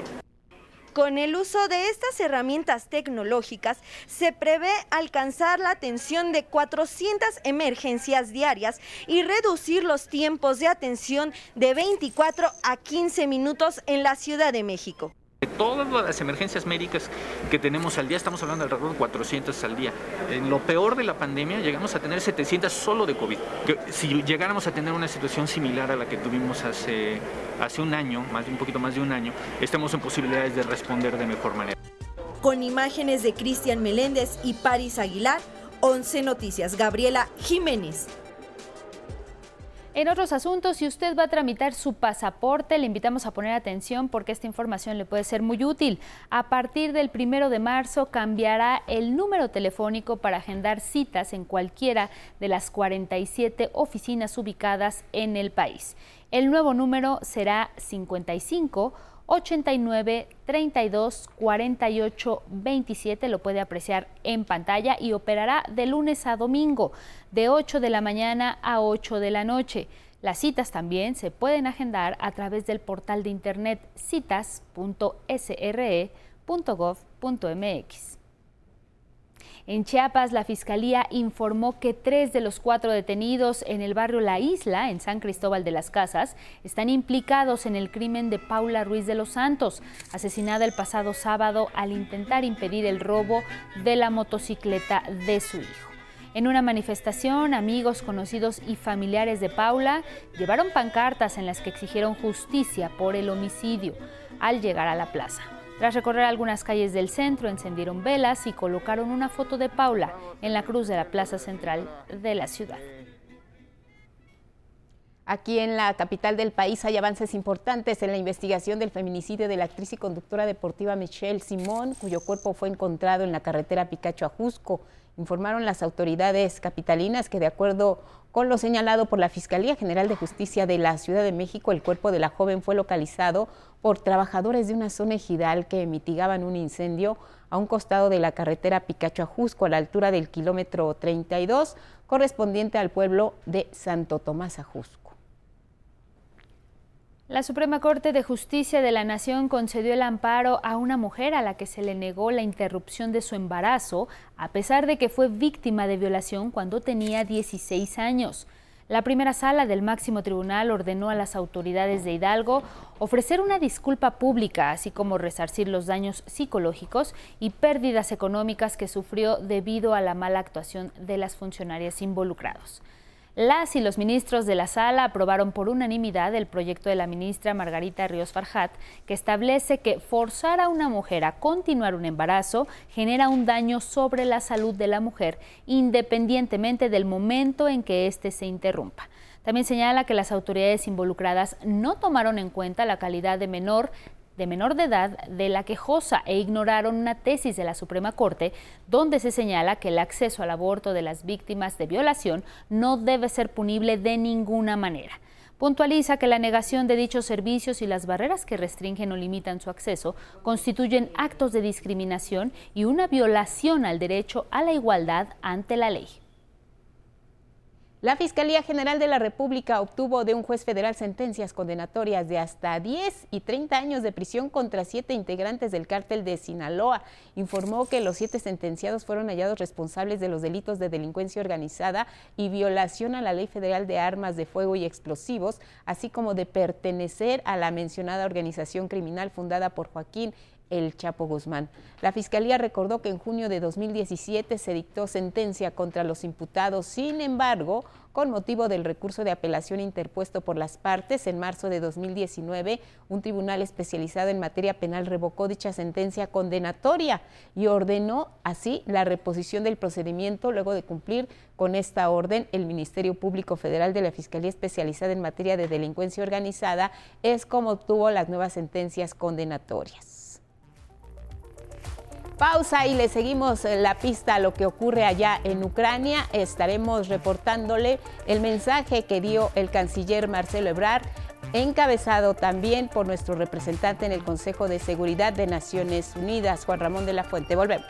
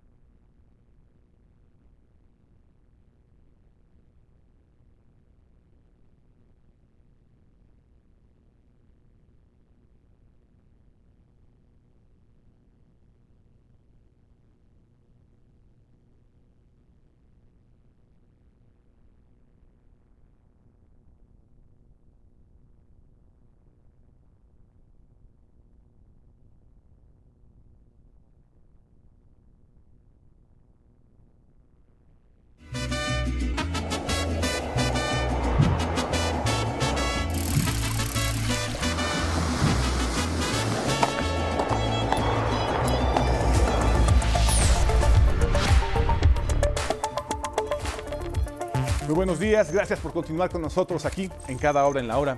Y esta mañana el canciller Marcelo Ebrard Casaubon dio a conocer el estado en que se encuentran los mexicanos que están en Ucrania. Refirió que el reporte de la Embajada de México en Kiev indica que se mantiene contacto con las familias de los compatriotas, que hasta ahora no se han visto afectados por las acciones militares rusas en ese país de Europa del Este. Ebrard adelantó que la Cancillería mantendrá informada a la población de connacionales en aquella nación continuamente. En más noticias internacionales, sonaron las sirenas antiaéreas en Ucrania y cientos de ciudadanos buscan ponerse a salvo de la ofensa militar rusa.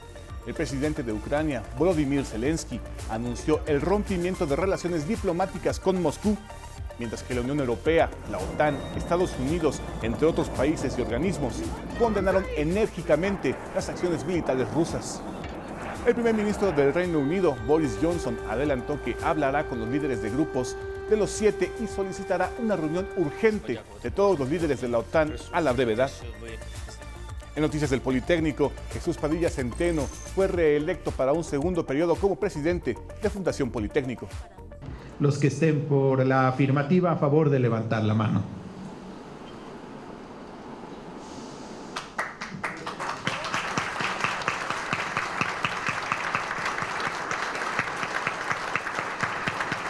Durante la Asamblea General de Asociados de la Fundación, el director general del IPN, doctor Arturo Reyes Sandoval, lo propuso para que siga en el cargo en el periodo 2022-2025.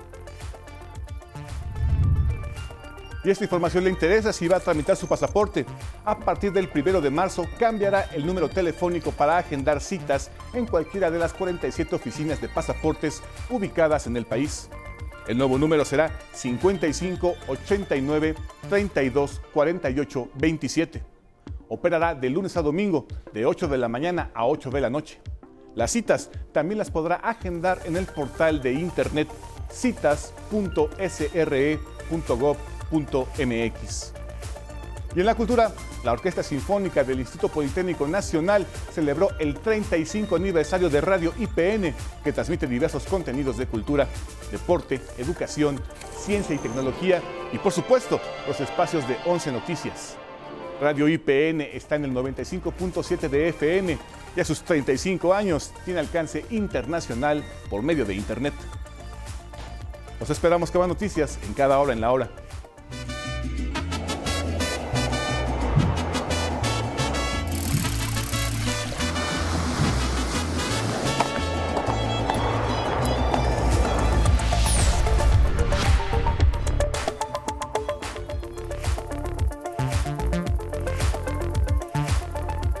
9 con 3 de la mañana, gracias por continuar con nosotros aquí en Once Noticias y ahora vamos a revisar lo que destacan algunos medios a nivel internacional y es que los vientos de guerra se plasman ya en las primeras planas en todo el mundo. Iniciamos en Londres, The Guardian publica estado de emergencia en Ucrania.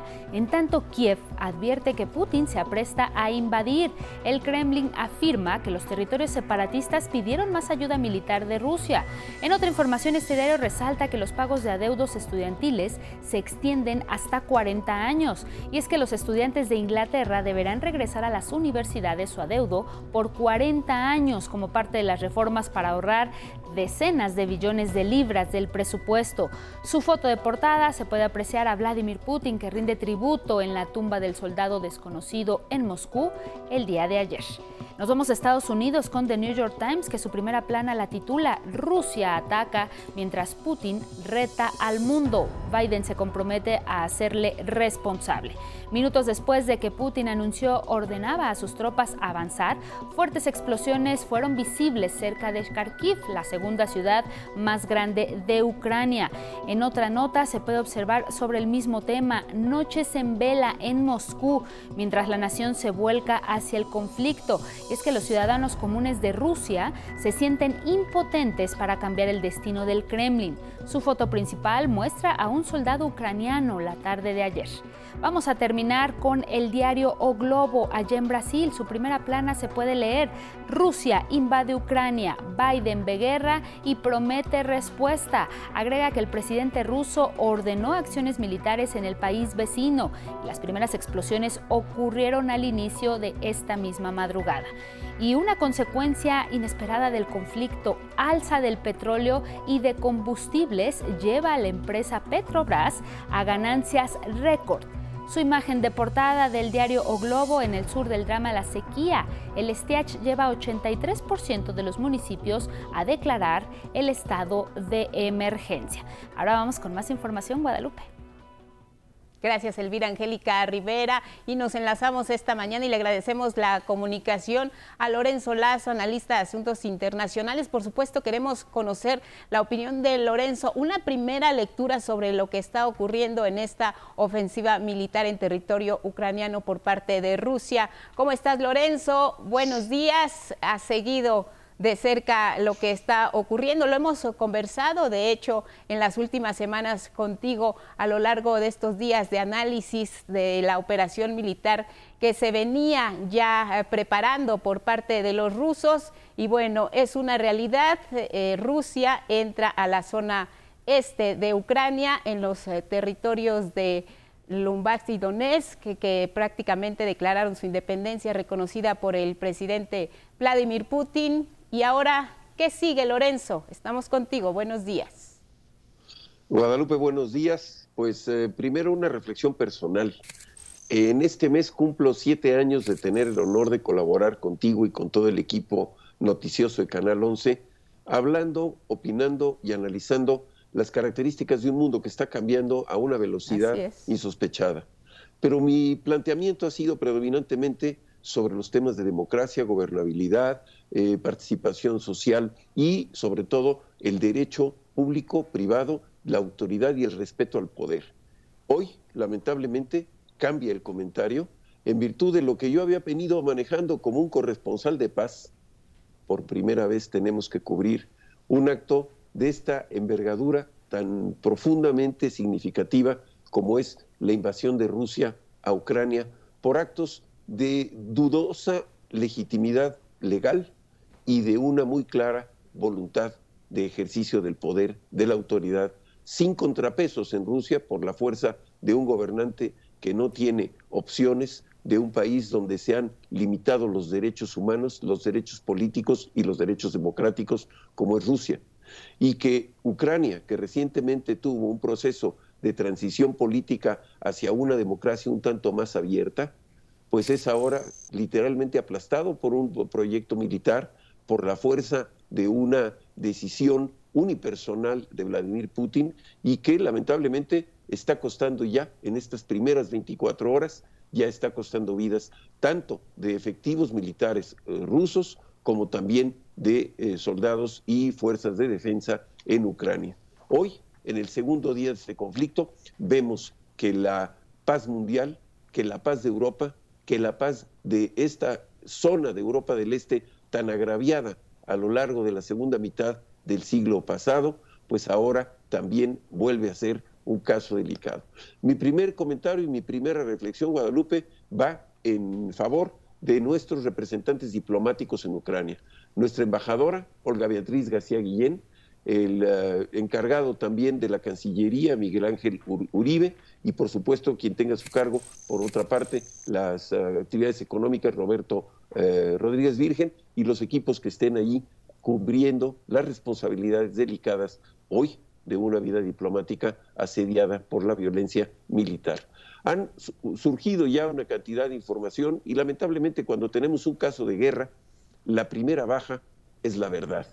Es decir, las partes en conflicto emiten sus puntos de vista, lanzan sus propagandas, que también en materia de propaganda se hace mucha guerra, lo sabemos en tiempo de paz, en tiempo de guerra es aún más marcado, pero lo que sí estamos identificando, pues es un país, Ucrania, asediado por una fuerza militar de una mucho mayor proporción que es Rusia, uno de los grandes, principales ejércitos y organizaciones militares del mundo, y que, ignorando los eh, cánones fundamentales del sistema mundial que se propuso después de la Segunda Guerra a través de la creación de la Organización de Naciones Unidas, organización cuya preeminente causa es la preservación de la paz mundial y a través del Consejo de Seguridad, en donde Rusia tiene un asiento, en donde Rusia tiene derecho de veto como uno de los cinco miembros permanentes y en donde casualmente en este momento, en, el eh, cambio regular que tiene la presidencia de este Consejo, hoy el embajador de Rusia en la misión permanente de Naciones Unidas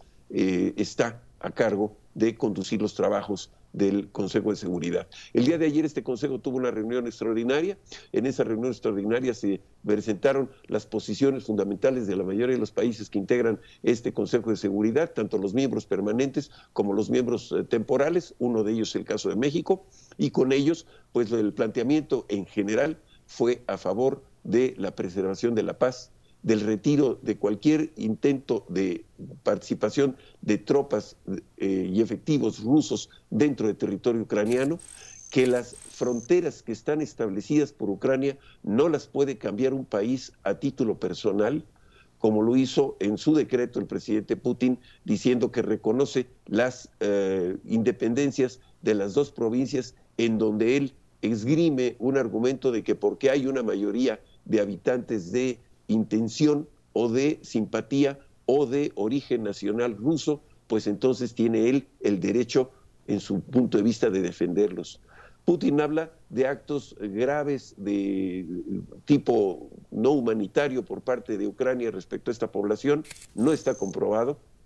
Y por supuesto, los ataques que desde la madrugada se hicieron a eh, instalaciones predominantemente militares, pues sí han sido actos literalmente de guerra, son actos que dan un casus belli violando los principios fundamentales de la Organización de Naciones Unidas y no permitimos, pues de alguna manera México es un país que ha sido defensor de la paz y en el planteamiento que hizo la embajadora representante alterna de México en Naciones Unidas, participante en esta sesión tan importante, tan trascendente y que tendrá consecuencias históricas, pues vemos el reiterado llamado de México al respeto de la soberanía de la definición de los principios de no intervención y sobre todo el hecho de privilegiar los caminos de la diplomacia y la negociación por encima de los de la violencia y la agresión. En ese ambiente amanecemos y amanece Ucrania con una gran cantidad de habitantes de la capital Kiev emigrando con informaciones en los sitios de internet y en los medios de qué se debe llevar eh, un ciudadano en una mochila para poder emigrar y llevar alimentos, medicinas, ropa, algunos elementos de eh, carácter de emergencia, eh, linternas, etcétera, pues la verdad es interesante, sorprendente y lamentable ver un país en términos de guerra manejarse de esa manera en forma de defensa. Se invita a quienes quieran entrar a la leva militar y se les ofrecen armas para que sean parte de las fuerzas de defensa de su país. Realmente hoy Guadalupe 24 de febrero del 2022, Día de la Bandera de México, pues que sea este el símbolo de defensa de lo que todo país piensa cuando, como decimos los mexicanos, la planta de un enemigo toca nuestro suelo. ¿De qué dependerá Lorenzo que ahora, bajo las circunstancias en que nos encontramos, esto no escale más? Hay oídos abiertos por parte de la ofensiva militar rusa, el escenario también en el Consejo de Seguridad que ya también mencionabas, la posición de Ucrania muy delicada también en este, en este momento. Eh, las próximas horas van a ser cruciales. ¿Qué es lo que eh, podemos esperar para que esto no escale más allá, esta ofensiva, esta ofensiva militar que tiene al mundo en vilo? Pues en este momento tenemos que medir lo que son las acciones, las reacciones y sus implicaciones. Las acciones es que el presidente Putin está convencido y dedicado a recuperar este espacio territorial, cueste lo que cueste. Cuando una persona llega a la decisión de movilizar tropas y ejercer de manera inicial la acción agresiva, pues es dentro del ajedrez político y del ajedrez militar que tiene medido, sus elementos de control y sus escenarios indican que eh, va a perseguir el objetivo de controlar o someter o establecer una nueva frontera que divida o que alcance la totalidad de Ucrania para contener la expansión de la OTAN hacia el este, cosa que él es lo primero que quiere detener. Recordemos que en otros momentos hemos platicado de que precisamente el presidente Putin ha dicho que había un acuerdo donde la OTAN no se iba a extender hacia el este y varios países de la entonces Unión Soviética ya independientes de esta zona de amortiguamiento de Europa del Este, pues han estado gradualmente aceptando, pidiendo o interesados en abrirse camino a la Europa democrática, a la Europa de libre comercio, dejando atrás su sistema soviético de control central, eh, de una restricción ideológica muy fuerte, para poder entrar a este abierto libre comercio europeo. Y con ello también viene, de paso, el respaldo de la Organización del Tratado del Atlántico Norte, que es la organización militar que defiende precisamente la soberanía y la eh, defensa eh, militar de estas zonas de la Europa eh, occidental, lo que se llamaba el mundo libre en el periodo de la Rusia soviética. Hoy lo que Vladimir Putin observa es que la OTAN ha llegado a tocar la puerta de la frontera con Rusia. En este caso, si Ucrania lo hiciera y se integrara a la OTAN, cosa que hoy no es miembro de la Organización del Tratado del Atlántico Norte, pues tendría en frontera con frontera la OTAN una relación directa con eh, la Rusia de Putin. Y esto implica una cantidad de situaciones de defensa delicadas para Rusia y quizás es el único argumento que pudiéramos entender eh, en términos de seguridad nacional que impulsa a actuar a, Vladimir Putin. Desde la frontera de eh, Ucrania, un misil puede hacer impacto en Moscú en tres minutos. Y esto, en ese escenario, le impide a un país como Rusia o a cualquier otro, siquiera eh, tener los mecanismos de defensa como en otras partes hemos visto en el caso de Israel, que tiene este eh, escudo aéreo de defensa de misiles. Entonces, por lo tanto, lo que vemos es una, una actitud de agresión anticipada en función de un escenario no, no realizado de defensa potencial.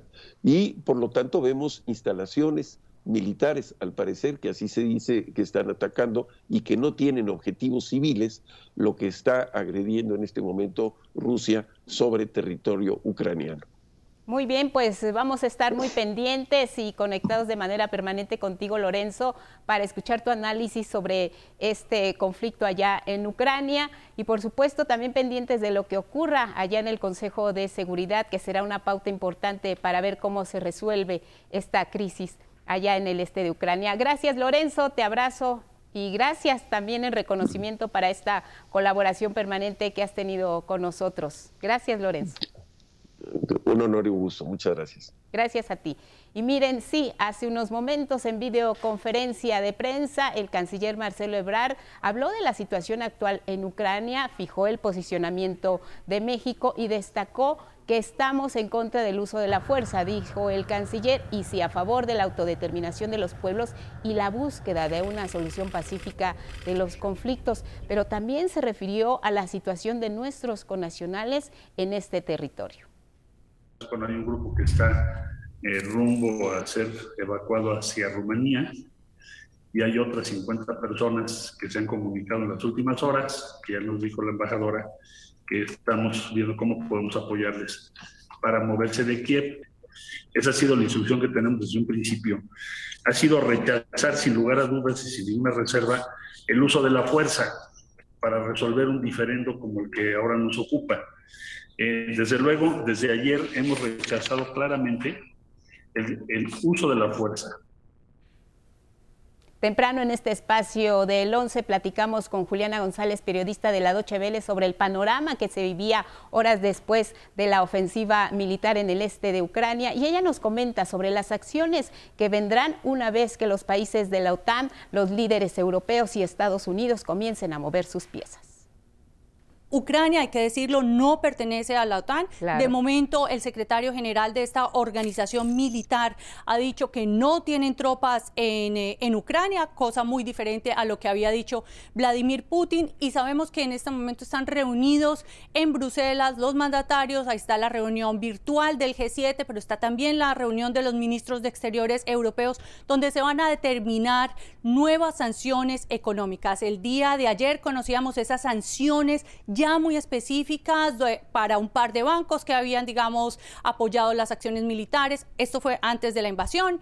Para unos eh, oligarcas rusos con propiedades en Europa y gente del círculo cercano de Putin, pero hoy se habla de unas medidas mucho más contundentes. Entre ellas se especula, Guadalupe, que puede ser, por ejemplo, cortar definitivamente a todos los bancos rusos del sistema eh, bancario eh, occidental en términos de financiamiento, refinanciamiento eh, de deudas y las reacciones en Europa han sido variadas. Tenemos desde Boris Johnson que ha calificado, ha tildado a Putin de un dictador hasta estos momentos, digamos, en los que un Alemania ha dicho que son las horas más oscuras, el momento más triste, que esta guerra es de Putin, pero también otros políticos como la ex ministra de Defensa que dejó su cargo en el mes de diciembre con el cambio de gabinete, donde reconoció que Alemania realmente no se había preparado y no está preparada militarmente para hacer frente a una situación como esta y que no tienen, digamos, las herramientas para enviarle ayuda militar a Ucrania, que es lo que está pidiendo en este momento o desde hace varios días el presidente ucraniano Zelensky. Hemos visto que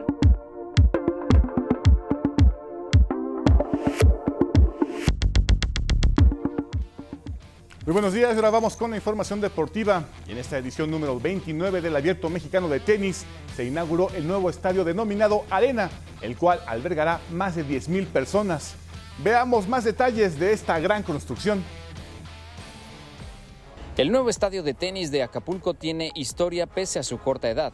La arena que hoy recibe a miles de aficionados al deporte blanco en el Abierto Mexicano de Tenis 2022 es sinónimo de retos. El reto más importante era que hubiera un confort para tanto los jugadores como para el, público. Y una de las cosas que era para mí muy importante es que en los torneos pasados, hoy es la edición 29 del Abierto Mexicano de Tenis, este, que el lugar eh, tuviera las características para poder aspirar a ser un Master 1000. Moyao, creador de obras arquitectónicas reconocidas como el Foro Sol en la Ciudad de México, es conocedor de aforos de más de 10.000 espectadores, como en este caso. Yo creo que una de las cosas, el reconocimiento hacia mi equipo de trabajo es el, digamos, la lealtad y el compromiso que han tenido hacia con el, proyecto y hacia a mi persona. ¿no? Entonces yo creo que también la experiencia de todos nosotros, el de realizar un inmueble de estas características. El estadio en números costó mil millones de pesos, tiene un aforo oficial de 10.500 personas. Su construcción inició en 2019 y se entregó este 21 de febrero. Los 17.500 metros de construcción han generado 1.500 empleos directos y 4.500 indirectos. Con imágenes de Miguel Escobar, 11 Noticias, Samuel Estrada. Y el abierto mexicano de tenis en Acapulco sigue su cauce y ayer el ruso Daniel Medvedev dio cuenta del español Pablo Andújar por parciales de 6-1 y 6-2. Otro de los juegos que destacó fue el del estadounidense John Isner, que cayó con el británico Cameron Norrie. Y ya entrada la noche, Rafael Nadal acabó con las aspiraciones del norteamericano Stefan Kozlov por parciales de 6-0 y 6-3. Avanzaron también el griego Stefanos Tsitsipas y el japonés Yoshihito Nishioka. Hoy se jugarán los cuartos de final entre los que resaltan cuatro grandes encuentros, el de Medvedev, el de Nijioka y Girón contra Tsitsipas. Y continúan los partidos de vuelta de octavos de final de la Liga de Campeones de la CONCACAF.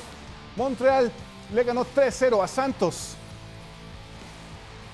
Pumas 4-1 al Zaprisa con una desastrosa participación del Santos. Cayeron ante el Montreal por tres tantos a cero.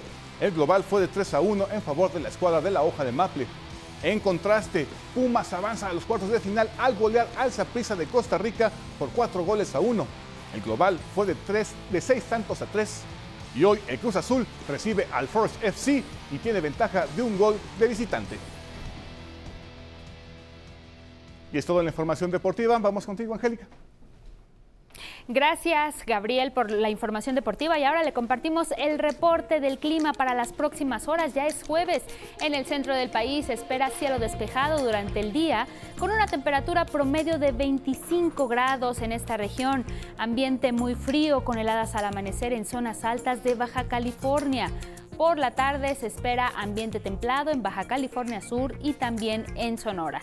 El Frente Frío número 31 se extenderá sobre el norte, va a interaccionar con la corriente en chorro subtropical, lo que ocasionará viento de hasta 80 kilómetros por hora con probables tolvaneras en Chihuahua, mientras que en Coahuila existen condiciones para chubascos por la tarde. Un canal de baja presión en el occidente del territorio nacional, en combinación con la entrada de humedad del Océano Pacífico, va a propiciar lluvias aisladas en Jalisco y chubascos en Michoacán. Un sistema de alta presión sobre el Golfo de México favorecerá la entrada de humedad en el sureste con lluvias aisladas en Campeche, Yucatán y Quintana Roo. En el sur del país se pronostica cielo nublado con lluvias aisladas en Guerrero, Oaxaca y Chiapas, ambiente fresco por la mañana y caluroso por la tarde en las zonas costeras del sur del país. Gracias a quienes nos siguieron a través de Radio Instituto Politécnico Nacional, también a través de las redes sociales y de nuestro portal. Quédese con nosotros, siga nuestros espacios informativos para que le actualicemos sobre esta situación que está ocurriendo allá en Ucrania. Que tenga un excelente jueves, Guadalupe. Muy buen día. Gracias, Elvira Angélica Rivera y en casa por su atención y compañía. Nos vamos a despedir con estas imágenes precisamente de la zona de conflicto allá en Ucrania. Esta es la capital, esto es Kiev, donde desde temprano, la madrugada de ayer, sonaron las alarmas y han cumplido las primeras 12 horas de que inició ya eh, la entrada de la ofensiva militar rusa al este de Ucrania, a los territorios ya independientes de Lugansk y Donetsk. Y bueno, también vemos cómo la gente poco a poco ha venido retirándose de esta zona de conflicto, incluidos nuestros conacionales que ya han sido evacuados. Algunos lo harán en las próximas horas rumbo a Rumania, como bien comentaba el canciller Marcelo Ebrard. Estamos en espera también a lo largo del día de la reunión del Consejo de Seguridad de las Naciones Unidas. Todos los pueblos y las miradas del mundo están puestas en el este de Ucrania y las reacciones en esta ofensiva militar por parte de Rusia. Siga pendiente de la señal del 11, le estaremos informando. Pásela bien, buenos días.